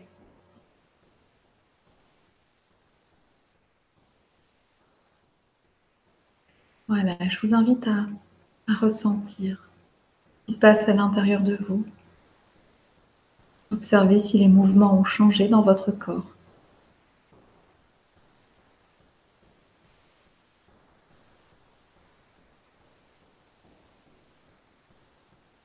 Et tranquillement, je vais vous inviter à, reprendre conscience de l'endroit où vous êtes assis tranquillement, bah, si vous le voulez, vous pouvez rester vraiment dans cet état euh, d'intériorité et observer, continuer à observer vos mouvements à l'intérieur de vous et les laisser aller. Laissez faire les mouvements de la vie en vous. Ou alors revenir et ouvrir les yeux. Je vous remercie. Merci beaucoup.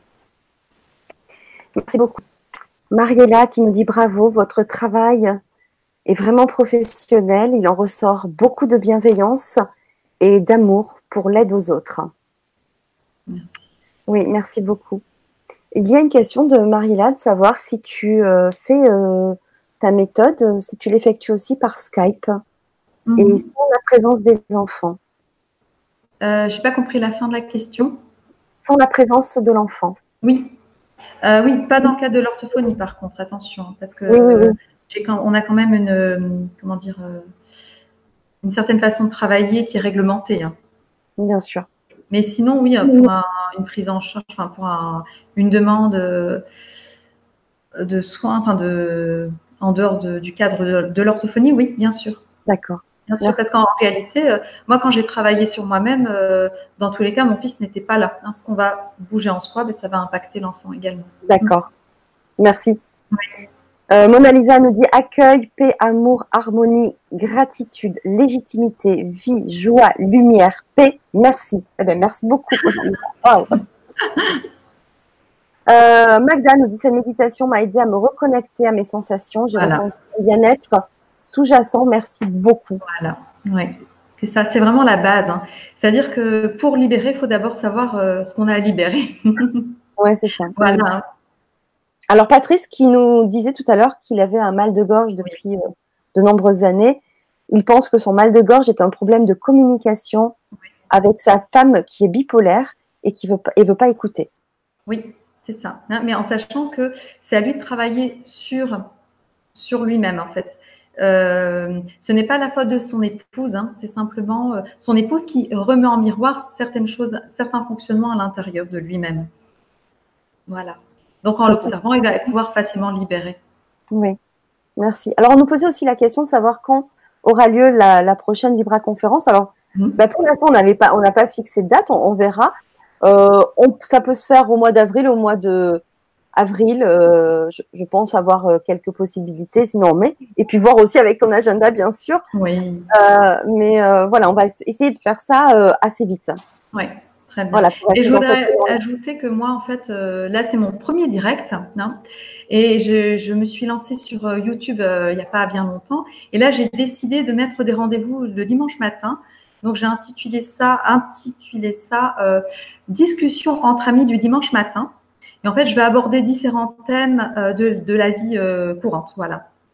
Alors c'est sur ta chaîne YouTube qui s'appelle Hélène Pavot, tout simplement. Voilà, c'est ça. Voilà. voilà. j'ai mon site internet sur lequel voilà, on peut retrouver et ma page Facebook. Hein. oui, tu as bien fait tout à ma place, Hélène, c'est parfait. Elle est partie pour vous. Donc effectivement, ce que je voulais dire, c'est que dans le descriptif mm de la Vibra conférence de ce soir, donc sur YouTube, vous avez les liens pour contacter Hélène. Donc euh, sa page Facebook, son, site internet.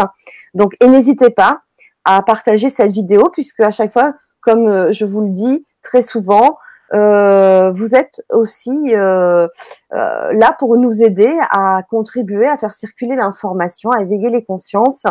Et donc, si vous avez aimé la vidéo, le contenu. Euh, ben, n'hésitez surtout pas à en parler autour de vous et à partager sur les réseaux sociaux la, vidéo.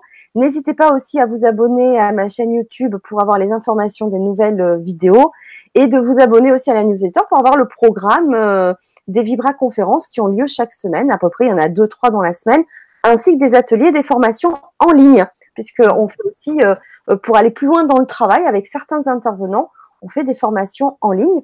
Donc la prochaine, hein, ça sera la semaine prochaine sur la numérologie. Donc vous avez toutes les informations sur LGC6 et sur ma page YouTube aussi euh, LGC6 Nouvelle Santé Consciente. Voilà. Donc ben, merci, merci ben, Patrice qui dit ben, j'ai partagé, c'est cool. Ben, merci beaucoup. Merci à tous. Merci beaucoup euh, pour ce, très très beau moment de partage. Euh, c'est ça, avec amour et bienveillance que tu nous as proposé ce soir. J'étais très heureuse de partager avec les auditeurs de LGC6. Et, euh, et encore un grand, grand merci euh, à toi et à tous aussi pour vos, vos réactions, vos questions et vos interactions. Euh, Magda, la chaîne YouTube d'Hélène, c'est Hélène Pavot, tout simplement, son prénom et son nom de famille que tu as dans, dans le titre. Voilà. Donc Hélène Pavot pour euh, la chaîne YouTube. Donc c'est super. Euh, merci, merci. Et je vais te laisser le, le, petit mot de la fin. Je vous souhaite à, à toutes et à tous euh, eh bien, de prendre soin de vous. Et, euh, et, euh, et puis à très vite. On se retrouve très bientôt. Voilà. Merci. Merci à tous. Merci beaucoup. Et je terminerai en disant que bah, simplement, euh, la vie ne nous veut que du bien. Elle veut nous faire avancer. donc profitons vraiment de, de, chaque expérience pour aller toujours un peu plus vers qui nous sommes et aller toujours un peu plus vers notre bonheur. Parce que pour moi, on est là pour être heureux dans la vie. On n'est pas là pour galérer ou tomber malade. On est vraiment là. On est conscient, on est là euh, sur cette terre pour, pour être bien et être heureux. Et moi, j'y crois vraiment. Voilà. Tout est possible. Merci à tous.